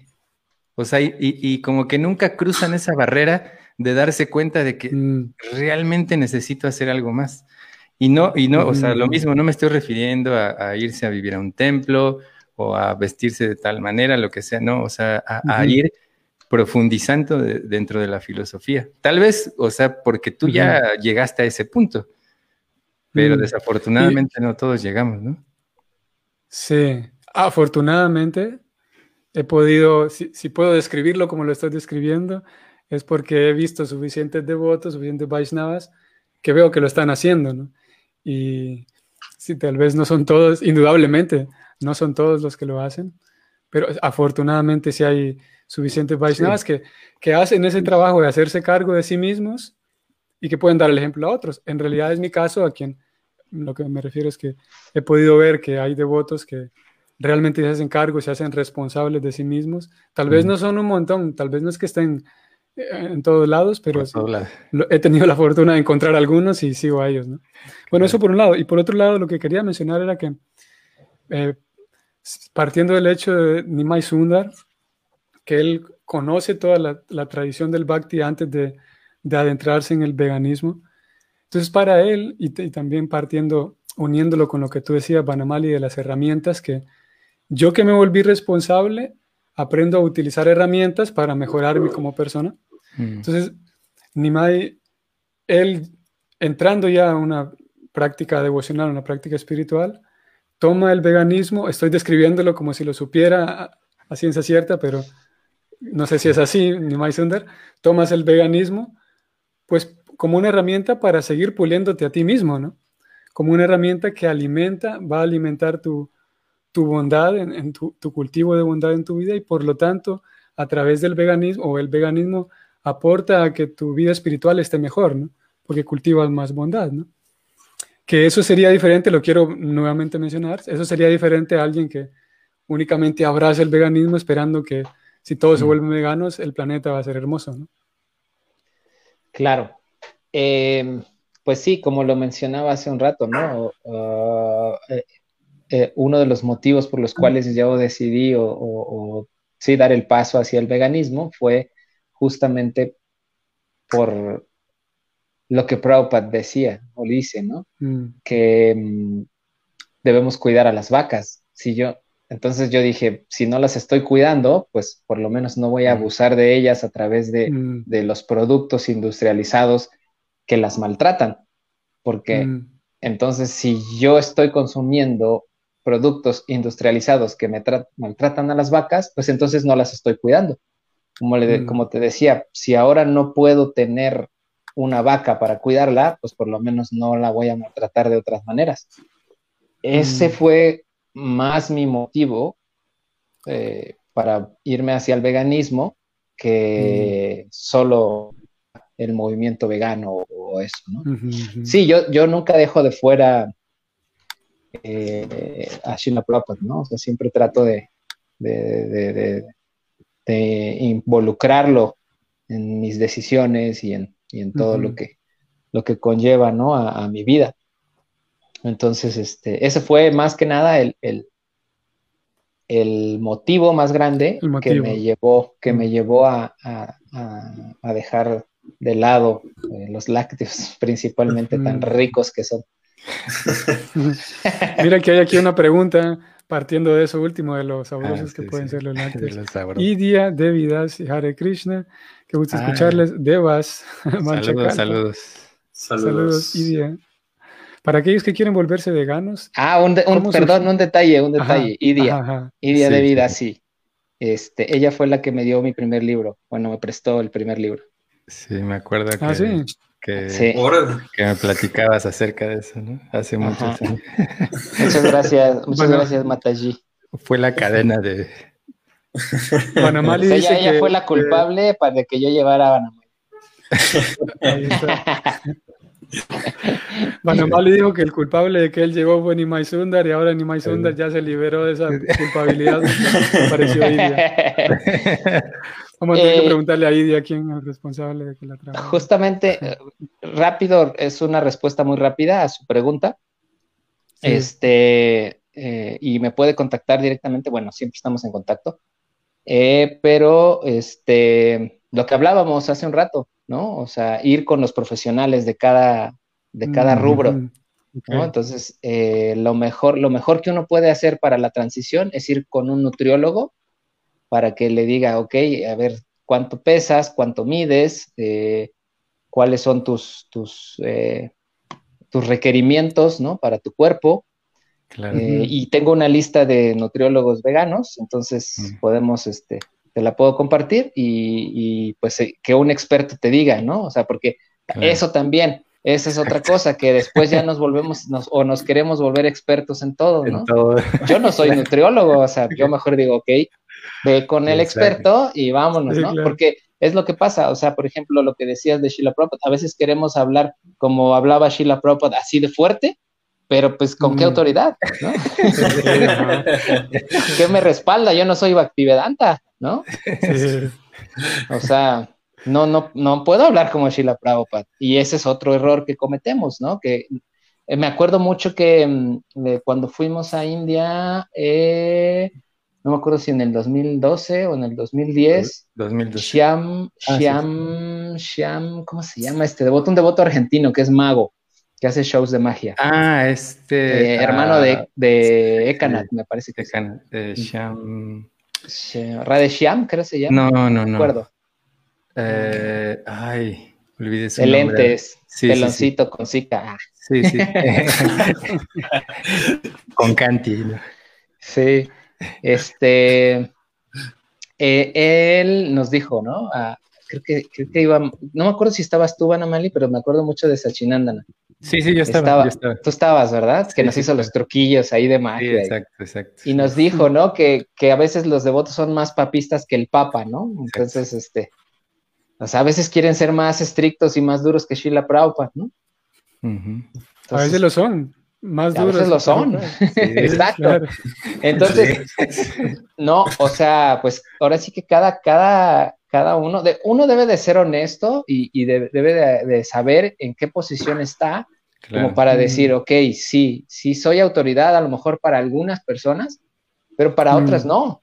Entonces debo de tener mucho cuidado en lo que le digo a cada persona, o sea, debo de ser muy cuidadoso, no podemos, no podemos, como decía eh, Nimai Pandit hace un rato, generalizar y, usar el, mismo, el mismo argumento para todas las situaciones porque cada situación es muy puntual y muy, muy, este, muy particular, ¿no? La misma receta para todo el mundo. Sí, no, no, no, no. Entonces, este, les voy a pasar también, alguien por ahí ya pidió también la lista de los nutriólogos y médicos también. Hay, hay, este, hay otros, eh, hay médicos, doctores, nutriólogos y, creo que nada más. Ahí tengo una lista. Sí, Yasmín es, asiste con todos los días a las actividades que hacemos en la ah, mañana y en la tarde. Entonces, Yasmín, al rato ahí te, te paso. Es muy, una persona muy, muy... Excelente. Muy inteligente. Hace poco conoció el proceso. Afortunadamente está en una burbuja. está bien. Está bien, e, es necesario al principio estar protegidos, ¿no? Sí, sí, sí, claro. Estar protegidos, este, pero también tenemos que ser muy inteligentes de ver eh, en dónde nos estamos refugiando. Claro. Eso también es muy interesante porque eh, se han sabido de muchos casos raros, ¿no? Digamos. Sí, es raro. es raro, sí, sí, sí. Sí, sí, sí. Sí, ahí te los datos. Sabes que no quisiera dejar de mencionar, tú indudable, o seguramente lo sabes, pienso que, que sí lo sabes, el, toda esta, la filosofía que, bajo la cual, o sobre la cual se sustenta el hecho de no consumir leche comercial, ¿no? que tú lo has explicado y a mí me parece pues muy lúcido y, y muy razonable. ¿no? Y por otro lado encontramos el otro argumento de Vaishnavas que a mi parecer también tienen un argumento sólido y que también se sustenta en la filosofía Vaishnava, y es el hecho de todas esas vacas que están yendo ahora mismo para el matadero y están siendo realmente maltratadas. Es una, mm, no sé si es un aporte, no sé qué, palabra utilizarían quienes defienden esta postura, pero ofreciendo un poco, tomando un poco de la leche que ellas están produciendo y que eh, les está siendo cruelmente quitada esa leche, tomando un poco de esa leche y ofreciéndola a Krishna, yo logro hacer un vínculo entre esa vaca que está a punto de morir dentro de unas horas, logro hacer un vínculo entre ella y Krishna porque ofrezco su leche. A mí me parece un argumento que es razonable. ¿Qué te parece a ti? Vamos a ver. Sí. Sí, eh, me parece que es razonable, pero también me parece que peca un poquito de, de, de, ¿cómo se dice esta palabra? Ingeniería. Eh, no, o sea, yo doy por ah, hecho que Krishna está aceptando la leche. ¿Qué tal si Krishna no la acepta? O sea, yo sé que Krishna es muy misericordioso, ¿no? Y que acepta lo que, lo que uno le ofrece como amor, pero ¿qué tal si ese día no hice la ofrenda muy con, tanto amor? O, inclusive este... Sundar, inclusive yo diría, o sea, Krishna aceptaría la leche de una vaca que fue lastimada, maltratada, o sea, maltratada, o sea, porque todos somos conscientes de que Krishna quiere un montón a las vacas. O sea, ahí yo diría que la persona está presuponiendo que su devoción es tan poderosa está por, e, que, que, convence a Krishna de que acepte una leche que viene de una vaca maltratada. Es como, este, no sé, voy a poner un ejemplo un poco extremo para ponerlo a ver en lugar, que un niño tú lo obligues a, este, a ofrecer una puya a Krishna y el niño lo está haciendo por mera obligación o pongas a alguien, bueno, no solo un niño, a alguien que lo obliguen a ofrecer algo a Dios, ¿no? O sea, realmente este, el Krishna acepta este tipo de, de, devoción y inclusive para ponerlo eh, en paralelo, eh, yo tuve la experiencia de estar en New Brindavan, que tiene una producción de leche ahimsa, libre de violencia. Y es maravilloso. Las vacas llegan solitas a que las ordeñen. Yo, yo estaba impactado mm. porque las vacas son de libre pastoreo. Entonces las vacas andaban libres por el bosque, la montaña, y a las 7 de la mañana y a las 7 de la tarde, me parece, ellas solitas bajaban de la montaña, se ponían en su cubículo y las ordeñaban, ¿no?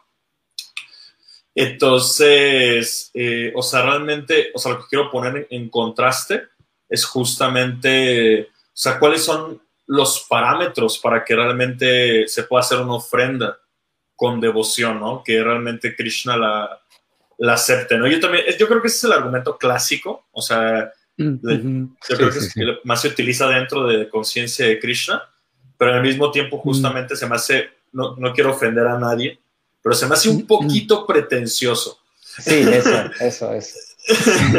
o sea, la, palabra que quería decir hace rato, que pecábamos un poquito de soberbia, ¿no? A Eso, es, exacto, sí, sí. Pretencioso.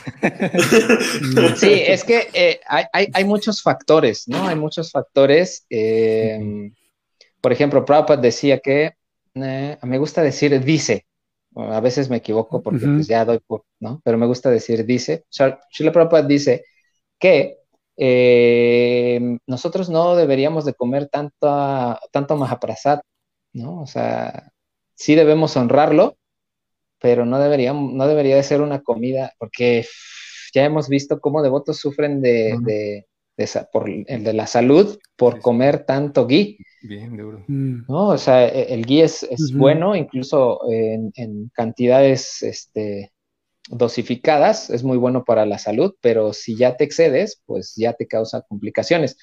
Entonces, mm. Prabhupada decía que a la deidad se le, se le cocina en cantidades, ¿no? Eh, suficientes para llenar sus platitos donde se le ofrece y ya se retira y eso se ofrece al, a, las, a, los devotos. Y para los devotos, kitri, dal este, y chapatis, ¿no? Eso es lo, sabji. Eh, e, eso es lo que debíamos de comer. Eso, eso está escrito, ¿no? O sea, si la prueba hace muy, muy, o sea, es muy puntual en eso, ¿no? Y, ya solo, o sea, honrar el prasad, que honrar, pues significa solamente lo probamos y, y, ya, ¿no? Entonces, yo entiendo el punto, este, y, y, pues obvio, es como te digo, o sea, yo, es, una utopía como pensar mm. que todo el mundo se va a volver vegano, todo el mundo va a dejar de comer carne incluso. Claro, O sea, es, muy utópico, pero eh, lo que sí considero es que tendríamos que ser más responsables. Eso es, ese es mi punto. Tenemos que ser más responsables con el consumo de lo que, con nuestro consumo en general, de todo, como, como Banamali decía, incluso de la ropa, del calzado, de, o sea, estamos viviendo en una época... El consumo de Internet. loquísima, sí, el consumo de Internet. O sea, es que el Internet pues, es la nueva televisión. Eh, por ahí nos venden todo y nos meten todo, ¿no? Entonces, este, eh, eso, esa es, esa es, mi postura, ¿no? O sea, eh, volvernos más responsables en nuestros consumos en general. ¿No? O sea, este, este, esta persona que les comentaba, ¿no? De lo de la forma y el fondo, acaba de hacer un video donde, o sea, prácticamente habla como un devoto, ¿no? Y él, es, él se considera ateo, este, donde habla de, renunciar, ¿no? Renunciar a las cosas, de, dejar de estar eh, consumiendo tanto, ¿no? De, o sea, y él hace una invitación, ¿no? A, qué vas a renunciar el día de hoy, ¿no? Renuncia a ese café, renuncia a esa algo, ¿no? Y, y, e, mm. esa práctica de, renunciación es sana, para, cualquier persona. Entonces, eh, hay, hay, hay, eso, ¿no? Eh, entre las personas que incluso tampoco tienen una postura religiosa o siguen algún proceso espiritual, también hay personas con mucha buena mm. eh, información y con mucha buena voluntad de, de ayudar a los demás y cosas así, ¿no? O sea, como, como lo que mencionabas hace rato, ¿no? O sea, creo que es importante eh, desarrollarnos en ambos ámbitos, ¿no? O sea, social y espiritual. Sí. Y por, mm. ejemplo, en ese sentido, este, voy a retomar un punto que, que mencionaba Dira, o sea, respecto a que eh, el simple hecho de, ser, de practicar el veganismo, lo mencionaba por ejemplo en tu caso, ¿no? que tú lo utilizas como una herramienta para tu servicio devocional. Pero a mí personalmente, por ejemplo, me gustaría realmente ampliar el panorama en el sentido de que realmente mismo si hubiera muchísimas personas que fueran veganas, que actualmente cada vez hay más, y no practican conciencia de Krishna, definitivamente la estadística muestra que el planeta sería un lugar mucho mejor para vivir. O sea, de veganos o mm. vegetarianos, ¿no? Entonces, mm. eh, a veces considero que dentro de, nuestra práctica espiritual, eh, sí tenemos esta creencia de que para comprobar que estamos haciendo bien las cosas o el objetivo es que justamente eh, todas las personas, bueno, todas, no, pero una gran cantidad de personas estén practicando conciencia de Krishna.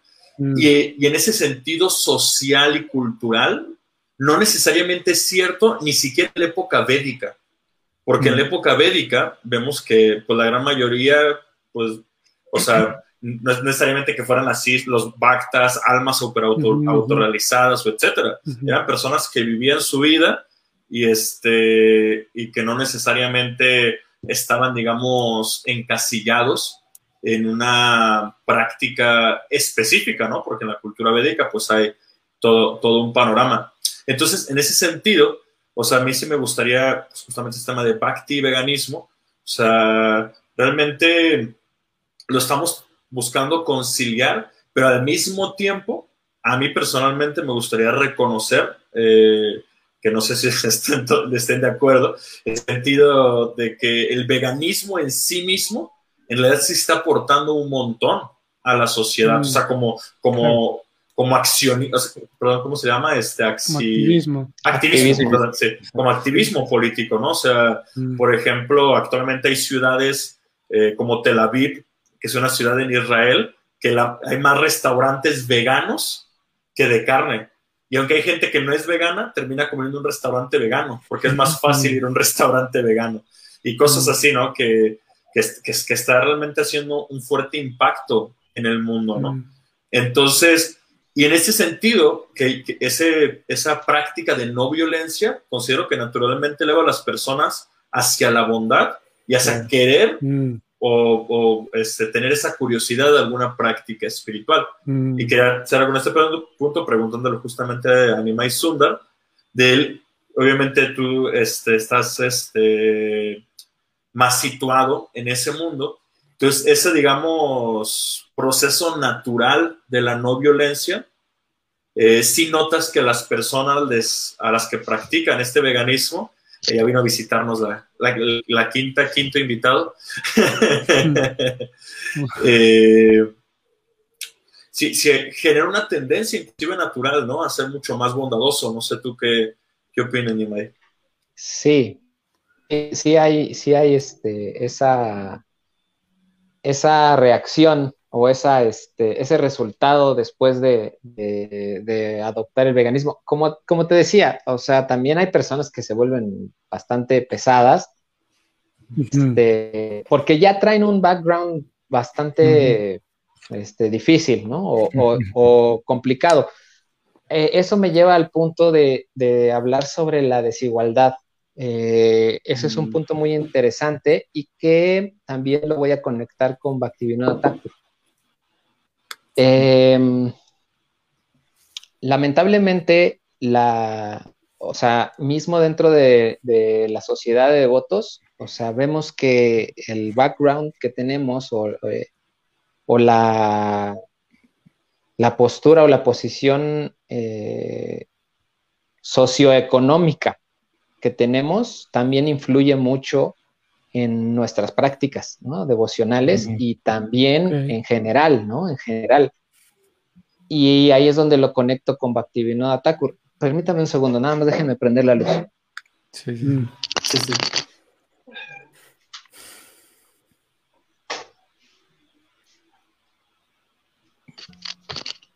Bueno, entonces, antes de que llegue, eh, bueno, sí, sí, perdón, sigue, sigue. No, no, no, di, di, adelante. No, no, no. Eh, bueno, es que siempre hacemos una mención especial, eh, que todo lo que hablamos en este podcast eh, es solamente opiniones de nosotros y de nuestros invitados, que no representan a ninguna institución, ningún grupo específico, ni, ni nada. Simplemente son opiniones personales y de esa manera nosotros siempre mantenemos, digamos, ese, ese, equilibrio en entender que no estamos representando a ninguna institución, ningún grupo, solamente son opiniones personales y solamente Sí, también por respeto, ¿no? A los demás que sí, claro, no estamos tratando de convencerlos de nada, es una charla, este, es, es una este, cosa dialéctica más que tratar de influenciarlos, ¿no? O sea, es, es una charla, no estamos este, eh, queriendo convencer a nadie. Em, pero, si tienen un minuto para hablar de veganismo. ¿Usted cree en el veganismo? Así es.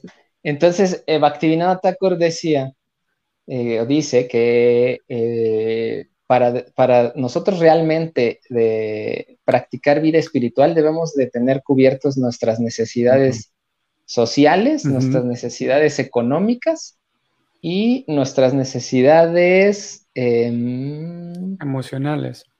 Emocionales. Que hasta que tengamos nosotros cubiertas esas, esas necesidades, entonces nosotros vamos a poder empezar a estudiar adecuadamente las escrituras. ¿no? Mm. o, realmente a llevar una vida espiritual como debería de ser. Entonces, em, no podemos ignorar, no podemos ignorar la cuestión social, ¿no? La cuestión política. A mí no me gusta, no me gusta la política, no me gusta estar hablando de esas cosas, de hecho las evito pero tampoco las podemos ignorar porque eso también nos afecta, porque si no, de lo contrario, ¿cómo vamos a poder tener eh, cubiertas esas necesidades que son básicas, ¿no? O sea, una necesidad, o sea, si tenemos un desorden mental o emocional, ¿cómo vamos a poder practicar bhakti? Si tenemos necesidades, ¿no? Monetarias, que no puedo cubrir la luz, el agua, la renta o, mi propia comida, ¿no? ¿Cómo voy a poder desarrollar vida espiritual? ¿no? Si, si estoy mal con mi familia, con mis vecinos, con, con todo el mundo, ¿cómo voy a poder desarrollar vida espiritual? Entonces es muy importante que es que va de la mano, ¿no? O sea, a veces hacemos esas diferencias, ¿no? Como eh, una, pensamos que una cosa no tiene que ver con la otra, pero como lo decíamos al principio, estamos tan interconectados y somos tan interdependientes que no podemos ignorar lo que está sucediendo en el país políticamente, lo que está sucediendo en mi colonia, ¿no? Lo que está sucediendo en, mi, en mi grupo social. Este, debemos de ser un poco más este, eh, empáticos también, ¿no? Con, todas estas situaciones y, como le decíamos, como lo decíamos hace rato, ¿no? Ya no dejarle a Krishna toda la chamba, ¿no? O sea, como de, ah, no, pues mm. Krishna hace sus arreglos, ¿no? Mm. Sí, sí, sí. Y sí, sí, los hace, pero, pero eh, nosotros también podemos hacer algo. Claro, claro. Que, que, ese, más para, perdón, Manuel, es que en ese punto, eh, Maharaj, él, menciona algo muy importante, justamente esa mentalidad de, no, es que Krishna tiene su arreglo, tiene su plano. Y justamente mm. la, eh, la, evidencia de una persona que Krishna le dijo eso, que es Arjuna, en el Bhagavad Gita, Krishna le dice, esto, yo ya gané esto, y esta es la victoria, ¿no? O sea, tú simplemente cumple con tu deber, ¿no? Mm. Y Arjuna no pensó, dijo, entonces, ¿para qué peleo, no? O sea, ¿para qué me esfuerzo? ¿Para qué intento cambiar las cosas? Mejor simplemente, pues ya tú hiciste el arreglo, ¿no? Yo ya, déjame, voy a estar tranquilo, ¿para qué me esfuerzo, no? Todo lo contrario. Exacto. Arjuna dijo, no, este, voy a esforzarme, voy a cumplir mi deber. Y yo sé que Krishna tiene su arreglo, pero eso no significa que nosotros dejemos de cumplir con nuestro deber. Entonces es, es muy curioso porque a mí personalmente a veces siento como que leemos el Bhagavad Gita, que es uno de nuestros libros principales, este, y este tipo de, digamos, argumentos eh, salen más bien de nuestro conformismo mental o sea, de, no, querer complicarnos o no querer enrollarnos, cuando realmente, pues el Bhagavad Gita nos está enseñando lo contrario, ¿no? Entonces, este, sí, es, es, es, bien, es bien curioso cómo nuestros sesgos psicológicos, pues sí, nos, siempre nos tienen condicionados de cierta manera. Sí, sí y también, también un comentario. no, perdón. Perdón, adelante, adelante. No, termina tú y le iba a decir que hay un comentario que podemos leer. Termina tú y luego lo vemos. Ok, este, sí, también, también a veces, este, como decíamos, generalizamos todo y, y, vamos, vamos por la vida diciendo, ah, pues es que ese es tu karma, ¿no? Este, y entonces, ah, bueno, pues sí, ese es mi karma y ya, ahí me quedo con eso, ¿no? Eh, pero, o sea, estudiando el Bhagavad Gita de los, las cinco cosas principales que, que hablan, ¿no? Es Kala, Jiva, Bhagavan, este, eh, ¿qué más era? Karma. Eh, karma y Prakriti. Prakriti, ¿no? de esas cinco cosas principales, cuatro son inamovibles, siempre van a ser así, ¿no? Y la única que se puede cambiar es el karma. Entonces, ¿por qué decir es mi karma? Si Krishna nos está diciendo el karma lo puedes cambiar, entonces, ¿por qué? Es como eh, una vez un devoto me dijo, es como, como decir, me tiro al piso y digo, ah, pues es mi gravedad, ¿no? Pues, no, o sea, se puede hacer algo al respecto. claro, que hay que hacerlo. Y a veces sin hacer muchas cosas, tu karma cambia así. Exacto, exacto. O sea, pues es que Krishna es, buena onda, es muy buena onda y a, veces hacemos con poquito que hagamos, con un poquito de esfuerzo. Claro. Él mm. también hace arreglos, ¿no? O sea, a mí yo tengo experiencia práctica de eso así, por demás. sí, sí, sí. Sí, sí, sí, sí. Que Eh, voy a poner este comentario de poner Indira. Indira dice eh, gracias, pero Nimai. Dira, Vanamali, Nimai Pandit. Ha sido muy nutritiva, nutritiva y necesaria esta asociación. Gracias por tu tiempo y dedicación al servicio a todos. Gracias, Indira. Saludos, Indira. Saludos, Indira. Gracias por escuchar. Gracias, gracias. Y, e indirecta, ella pedía que habláramos mucho del, entusiasmo desenfrenado y, ah, indirectamente hemos estado hablando de ello así en toda la charla. es, la muestra del entusiasmo indiscriminado. Y mira, aquí aparece un comentario de Luisa Cofre que me parece interesante. A ver. De lo que hablamos hace rato. Dice, no me gusta que los panelistas se rían de la opinión de Dira. Deben ser más respetuosos. Preocupada dijo que la leche ayudaba al avance espiritual. Eh, me gusta lo que ella pone al final. Bueno, valoro eh. todo, madre Ganga. ¿Por qué decía que nos hablábamos, que nos reíamos de ti? No, era porque yo presentaba, ¿no? El argumento ah, que los devotos dicen de, que la leche que ofrecemos es un, yo soy un vínculo para entre la leche, entre la vaca y Krishna, ¿no?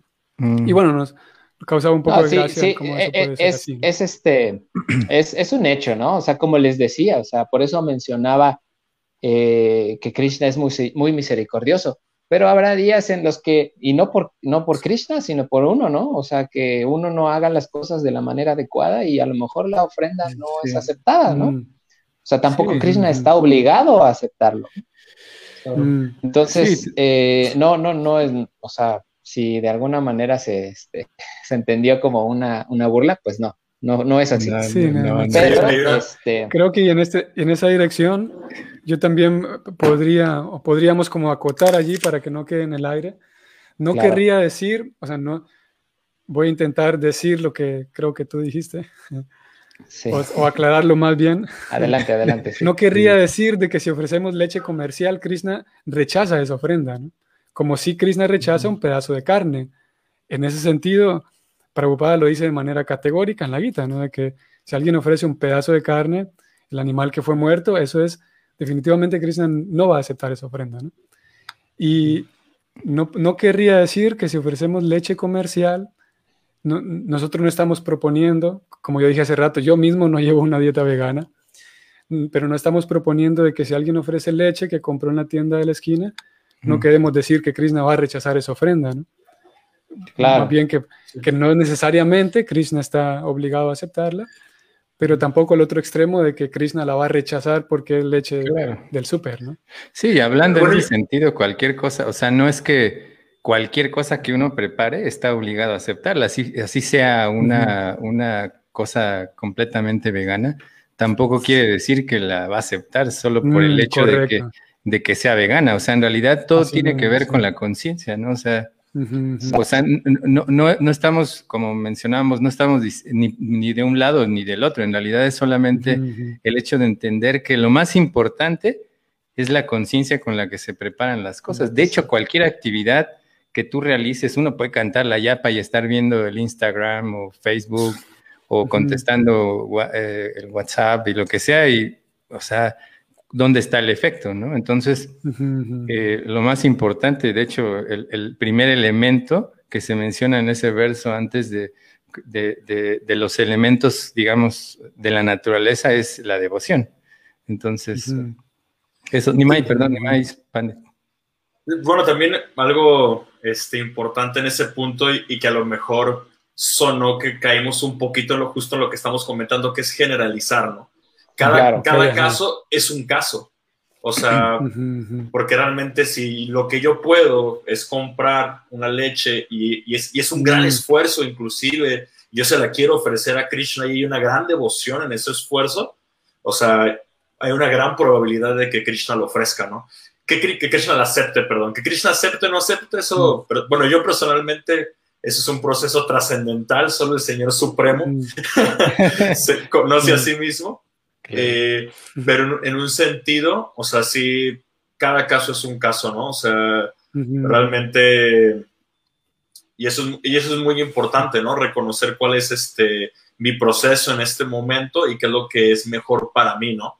Y, y, otro detalle que quería mencionar, que, que es esta cita de Prabhupada, que es bastante famosa y es muy importante desde una perspectiva ayurvédica, de que la leche eh, ayuda al desarrollo de la inteligencia espiritual y Prabhupada lo que dice es que ayuda a que se desarrollen los, los tejidos finos del cerebro. El cerebro. Sí. Mm. Y desde la perspectiva ayurvédica, este, sí, la, la, leche tibia, o sea, sí realmente ayuda a fortalecer una energía sutil que se llama ollas, que es la que da la capacidad de, digamos, comprender cosas, ¿no? Material y espiritualmente. Entonces, realmente, eh, bueno, una disculpa, Luisa, si se sintió un poquito incómoda, pero no, por supuesto, ¿no? O sea, nosotros al contrario, ¿no? Yo, bueno, estamos este, tratando solamente de compartir un poquito la experiencia desde diferentes ángulos, pero definitivamente Prabhupada con su visión trascendental mm. siempre tiene la última palabra, por decirlo de alguna manera.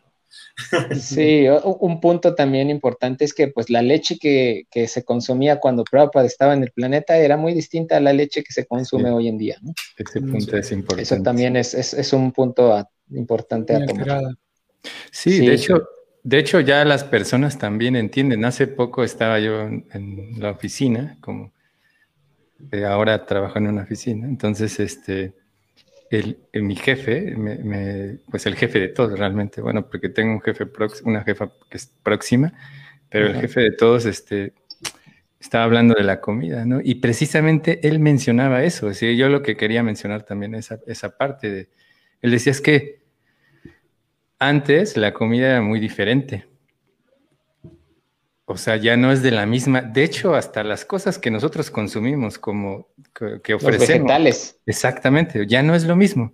Hace, o sea, yo antes no veía las manzanas que hay ahora, ¿no? O el tamaño de, diferentes frutas o la estética que ahora tiene que no saben a nada. O sea, también hay que ser conscientes de esas cosas, ¿no? Que hasta las personas ya entienden, o sea, y nosotros también debemos de llegar a ese punto de entender y no estoy diciendo nada en contra de la Ayurveda, ni, ni muchas, pero, pero sí es diferente. Y eso es yo lo que iba a preguntarle a Nimai Pandit, que, o sea, ¿qué tipo de leche? Porque incluso ahora, si tú te das cuenta, dice fórmula, fórmula láctea, ¿no? O sea, entonces, a mí me da miedo consumir eso. no, si fórmula láctea, yo, o sea, no, eso yo creo que seas vegano, no vegano, lo que sea, fórmula láctea no es para nadie. Eso es una mezcla ahí de grasa toda rara que, que hace, ¿no?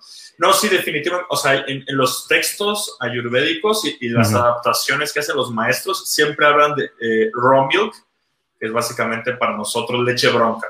Mm. Leche bronca. Leche de verdad, ¿no? Sí, sí, sí, de un, de un Por ejemplo, aquí en México todavía se puede conseguir esa, esos este, vaqueros, por decirlo de alguna manera, que van en las colonias, ¿no? Y que te llaman leche bronca, ¿no? Entonces, esa, esa, es la que, la que, digamos, a nivel terapéutico se recomienda. Porque inclusive a nivel terapéutico, o sea, tomar leche por simplemente tomar leche, no, desde la perspectiva ayurvédica, no aporta nada al cuerpo y genera lo que se llama toxina, se llama amo.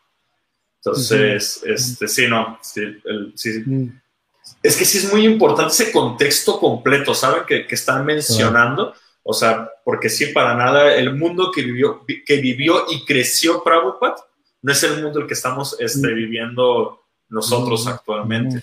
Claro. Saben que por ahí nos pudiéramos, que creo que este tema nos llevaría a profundizar suficiente, aunque el tiempo nos está llegando. pero algunas personas eh, o puede ser que sea natural, es natural concluir que el bhakti se le ofrece todo a Dios, especialmente que estamos hablando de los comestibles ahora, podría dar la impresión de que es mejor, eh, de que a Krishna le gustan más los, los comestibles orgánicos, ya que también está el asunto orgánico y todo lo demás. Entonces podría dar la impresión, ya que ahora dijimos que los alimentos que consumimos no son igual de, de puros, podría dar la impresión de que un alimento orgánico va a complacer más a Krishna que un alimento que no lo es, como tú mencionaba las manzanas, ¿no? Y lo cierto es que al menos el Bhakti, Krishna es tan genial que a Krishna no le interesa tanto si la manzana es de Monsanto o es de la, señora que vive aquí a dos cuadras, ¿no? Porque en ese sentido Krishna nos permite que en todo Kali Yuga podamos vivir ofreciéndole los alimentos y que haya un vínculo a través de, incluso que los alimentos sean de Monsanto. Y el vínculo del Bhakti va a ser igual entre la persona y Krishna. Mm. Es, en ese sentido, podríamos como, sería peligroso meternos o, dejar ahí suelto eso, esa conversación de decir que todo lo, que hoy consumimos es eh, alterado, porque en sí una cosa orgánica o inorgánica no aporta o quita al Bhakti, ¿no? Sí, yo, yo, eh, yo, me, yo, o sea, más o menos mencionaba eso porque eh, precisamente quería hacer ah, mención de esto, que finalmente lo que Prabhupada quería, y es lo que hemos mm. estado mencionando durante toda la charla, que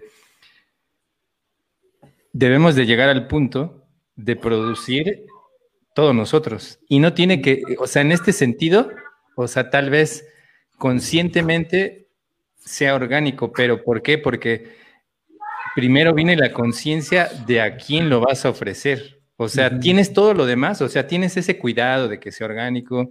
Es un ejemplo, ¿no? De, de, acá cerca yo tengo una, una, una finca eh, en Guanajuato. Y ahí ¿Cerca tienes tú una finca o hay una finca que te... Hay buena onda, ¿y por qué no nos invitas a tu finca? Sí, bueno, sí. Acá, acá, acá cerca Acá cerca hay una finca, aunque bueno, hay unos devotos por acá tienen algo, digo tampoco, pero y de hecho hay, hay, un hay una hay un hay un devoto, un practicante que vive aquí muy cerca y él mismo cultiva también sus sus ah, sus vegetales. En realidad es, es, muy este, o sea, y ahora que, que ya durante un tiempo, pues ya más de un año ha estado practicando así todos los días él un día me mencionó eso. Precisamente es que también hacía referencia a eso porque fuera de lo que tal vez sea orgánico, sea lo que sea, o sea, todos esos elementos que hay, digamos, para que sea un buen alimento, en realidad el practicante los hace naturalmente porque sabes a quién va a ser mm. ofrecido. No solamente es el hecho de que sea orgánico porque sea orgánico, pero sabes que es algo que se está cultivando para ofrecer a Krishna. O sea, lógico, por eso lo que decía Nimai Pandit, Nimai Sundar, ser consciente de, Krishna, ser consciente de todo. Ahí implícitamente te das cuenta que, eso viene eh, ya porque sabes que hay algo en el cual tú tienes una responsabilidad superior en ese sentido, ¿no? Entonces también, por eso es que yo tal vez estoy como, como preguntando, insistiendo de esas cosas, porque para darnos cuenta que pareciera que Prabhupada no lo está eh, poniendo en la mesa, digamos, pero en el trasfondo, como decía, ¿no? La forma, eh, eh, pareciera que es la forma solamente lo que presenta, pero hay algo, hay algo ahí que nosotros debemos de analizar profundamente. Por eso es que quería que nosotros produjéramos los lácteos, todas las, todo, que todo el lugar fuera autosuficiente para tener esa conciencia, no por el hecho, o sea, y en este sentido tampoco es que estoy diciendo que, que lo que ya hemos mencionado, que la herramienta, digamos, en este caso del veganismo sea la salvación, sino que realmente es es algo que, se menciona indirectamente, ¿no? Que está implícito. Claro, por eso es, tan importante eh, que no nos quedemos eh, en el pensamiento básico, ¿no? Siempre vayamos a lo más profundo. O sea, leamos bien, o sea, hay muchas historias, por ejemplo, ¿no? Esta historia de cuando Krishna va y le pide unos plátanos a, a este señor que vende plátanos y queda tan impactado que le da la cáscara, ¿no? Y le ofrece la cáscara y Krishna se la come y tira el plátano, ¿no? Y, de repente se da cuenta, o sea, o cae tan, tan en éxtasis que no se da cuenta que lo que le está ofreciendo es la cáscara, pero Krishna está complacidísimo y le sabe riquísima la cáscara, ¿no? Y también está el otro, el otro ejemplo, ¿no? De que este, no me recuerdo ahora quién era, eh, que cuidaba mucho la ofrenda que le, le iba a hacer a Krishna y, y, cuidaba mucho que no, que ni siquiera el polvo que, que, este, que se elevaba de cuando iban a su casa y, él colocaba toda la ofrenda en un lugar alto para que el polvo de los pies de las demás personas no lo contaminara. O sea, trataba de ofrecerle lo mejor, ¿no? Porque pues porque era para Krishna, ni siquiera era porque, ay, este, es orgánico o, o, esto me hace bien a la salud, no, o sea, y justo lo que mencionaba Banamali, ¿no? La conciencia es lo más importante, la conciencia con la que se hacen las cosas. Excelente, saben que lamentablemente el tiempo nos está llegando. Tenemos, que acabar. ahí al final. ya, ya, ya. Eh, Siempre se les parece si leemos este comentario? Sí, sí, sí. El, tiempo ya nos va. Pasa que es bastante, es más largo, mejor voy a leerlo. Sí, léelo, lo que cabe aquí, porque no está todo. Prabhu Joaquín, a ver, si la preocupada dice cantidad de veces que todo se debe ofrecer a Krishna y la herramienta o instrumento para que llegue a Krishna es a través del maestro espiritual. Entonces el devoto puro lo ofrece y Krishna lo acepta aunque no se haya hecho con amor y devoción. Entonces Krishna lo acepta porque su devoto lo ofrece. Hitainanda Maharaj dice a menudo que Krishna tiene sentido común. Entonces, al ofrecer lácteos que vienen de ese ámbito de vacas que sufren, y considerando que, voy a seguir leyendo acá en mi teléfono. Sí, sí, sí. Entonces, al ofrecer lácteos que vienen de ese ámbito de leches de vacas que sufren, y considerando que Krishna lo acepta porque su devoto lo ofrece y Krishna tiene sentido común, entonces tiene sentido común ser vegano. yo, quiero decir pues sí, eh, yo, pienso que yo pienso que ahí mismo lo está respondiendo, ¿no? Claro. Pues si Krishna tiene sentido común, nosotros también tenemos que tener sentido común. Ok. Exacto, Yo, yo quiero mencionar algo que a veces nosotros ah, queremos defender cosas porque estamos demasiado, ¿cómo decir? apegados a algo, ¿no? Entonces, tiene que ver mucho el estado de conciencia de nuevo, porque a veces nosotros queremos obligar al maestro espiritual a aceptar algo y tiene que ver con esta situación de lo que mencionaba, ¿no? De, ah, ¿cuál fue la última palabra que dijiste, Nimai? Sentido común. Sundar, sentido, común. Sentido común. Es el menos común. Exactamente. Nosotros también debemos de ser realistas, o sea, realmente lo estamos haciendo porque tiene que ver con la devoción o es porque, no, o sea, y no estoy diciendo con, mm. el comentario que hizo eh, eh Joaquín. El, santo Joaquín, sino que me llegó a mí, o sea, en ese sentido a mí me, me, despertó esa parte como realmente, o sea, porque hasta se hace ese análisis entre Nishkama Karma, ¿no? Y Sakama Karma. Mm. ¿no? O sea, realmente nosotros lo hacemos porque nos gusta eso que vamos a ofrecer o realmente lo, hacemos porque Krishna eh, le gusta. Y no es solo, o sea, no es un argumento, está ahí en el, análisis, en la Bhagavad Gita.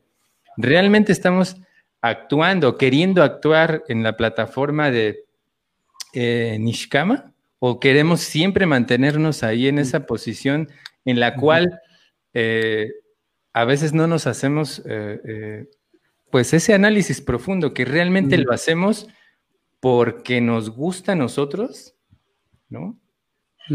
O porque realmente queremos complacer a Krishna. De hecho, hace algunos años, o sea, híjole, a ver, voy a nombrar este, lugares ficticios, ¿eh?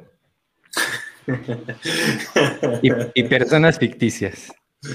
Pues estábamos en un lugar muy placentero en el cual a la deidad le ofrecían solo cosas, pues sí, ¿no? Eh, de la India y todas esas. Entonces un devoto muy mayor un día dijo, ¿por qué no ofrecer a, las a, la, deidad eh, cosas mexicanas, ¿no? ¿Cómo ustedes saben que eso no le gusta a Krishna, no? O sea, y no estoy diciendo que, es mejor, no, no, sino lo que, esta situación del planteamiento que, que yo me estoy haciendo. Entonces, es si realmente también tenemos que ser muy claros en ese sentido de qué estamos poniendo nosotros eh,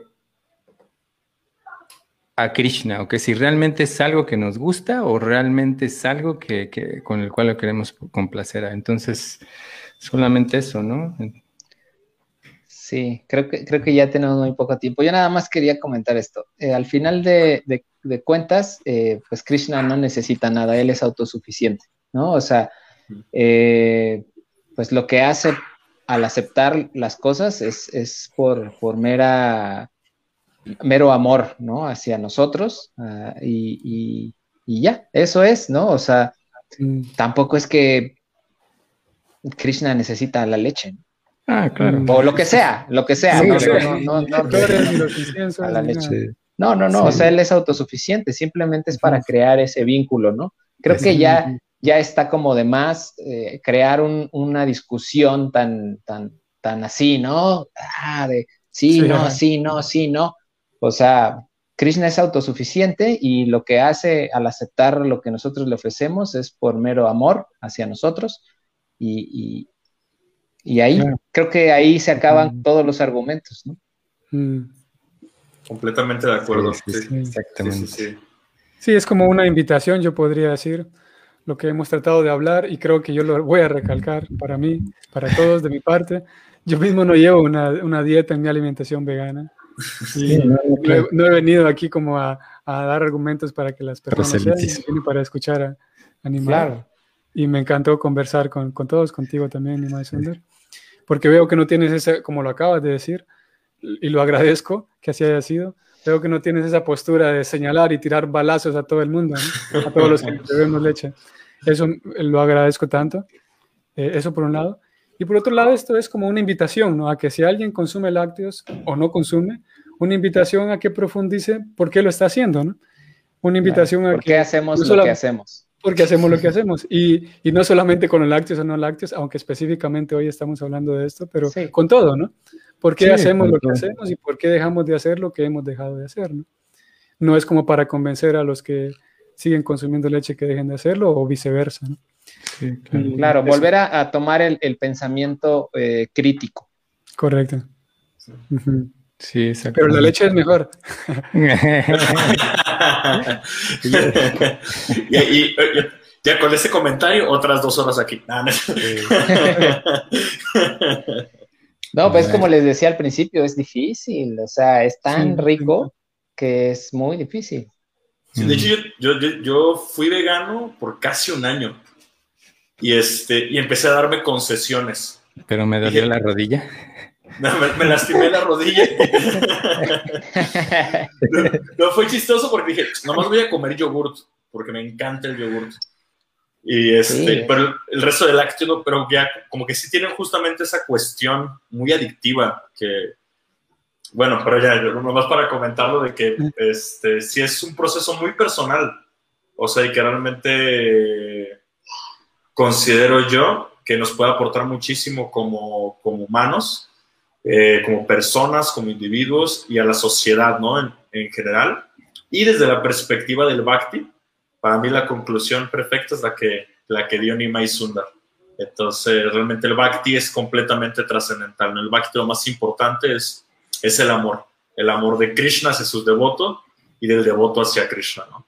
Y ya este, los detalles, pues son variables. Está Andira, que, que ama la leche, Nimai, que ama el yogurt, eh, no soy tan amante de la leche, ¿eh? No, no, con el, de lo que mencionas. no soy tan...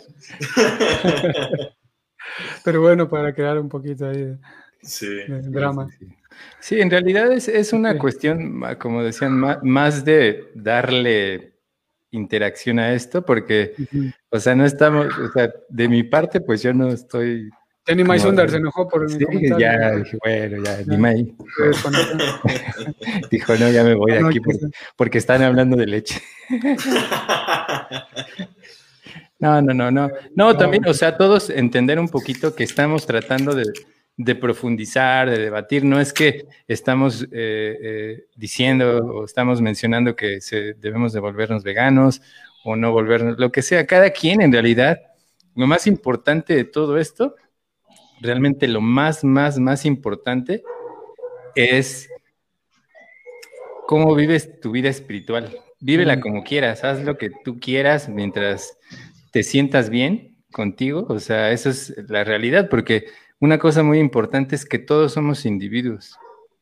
O sea, y no todo el mundo va a poder ser igual que la otra persona. O sea, hay algunos que, como decía Nima y Sundar, todos tenemos un trasfondo y cada uno tiene que buscar cómo está, eh, mejorar nuestro proceso espiritual. Algunos traen herramientas que ya otros adoptan herramientas y eso es algo muy importante, que no debemos de quedarnos con el hecho de querer imitar a alguien, mm. sino buscar, buscar dentro de nosotros qué nos hace, eh, como, como mencionaba Dira, que Animal le, le funciona porque tal vez lo coloca en una plataforma más de bondad nosotros también debemos de buscar eh, eh, cómo colocarnos más en esa profundidad del estado de, conciencia espiritual.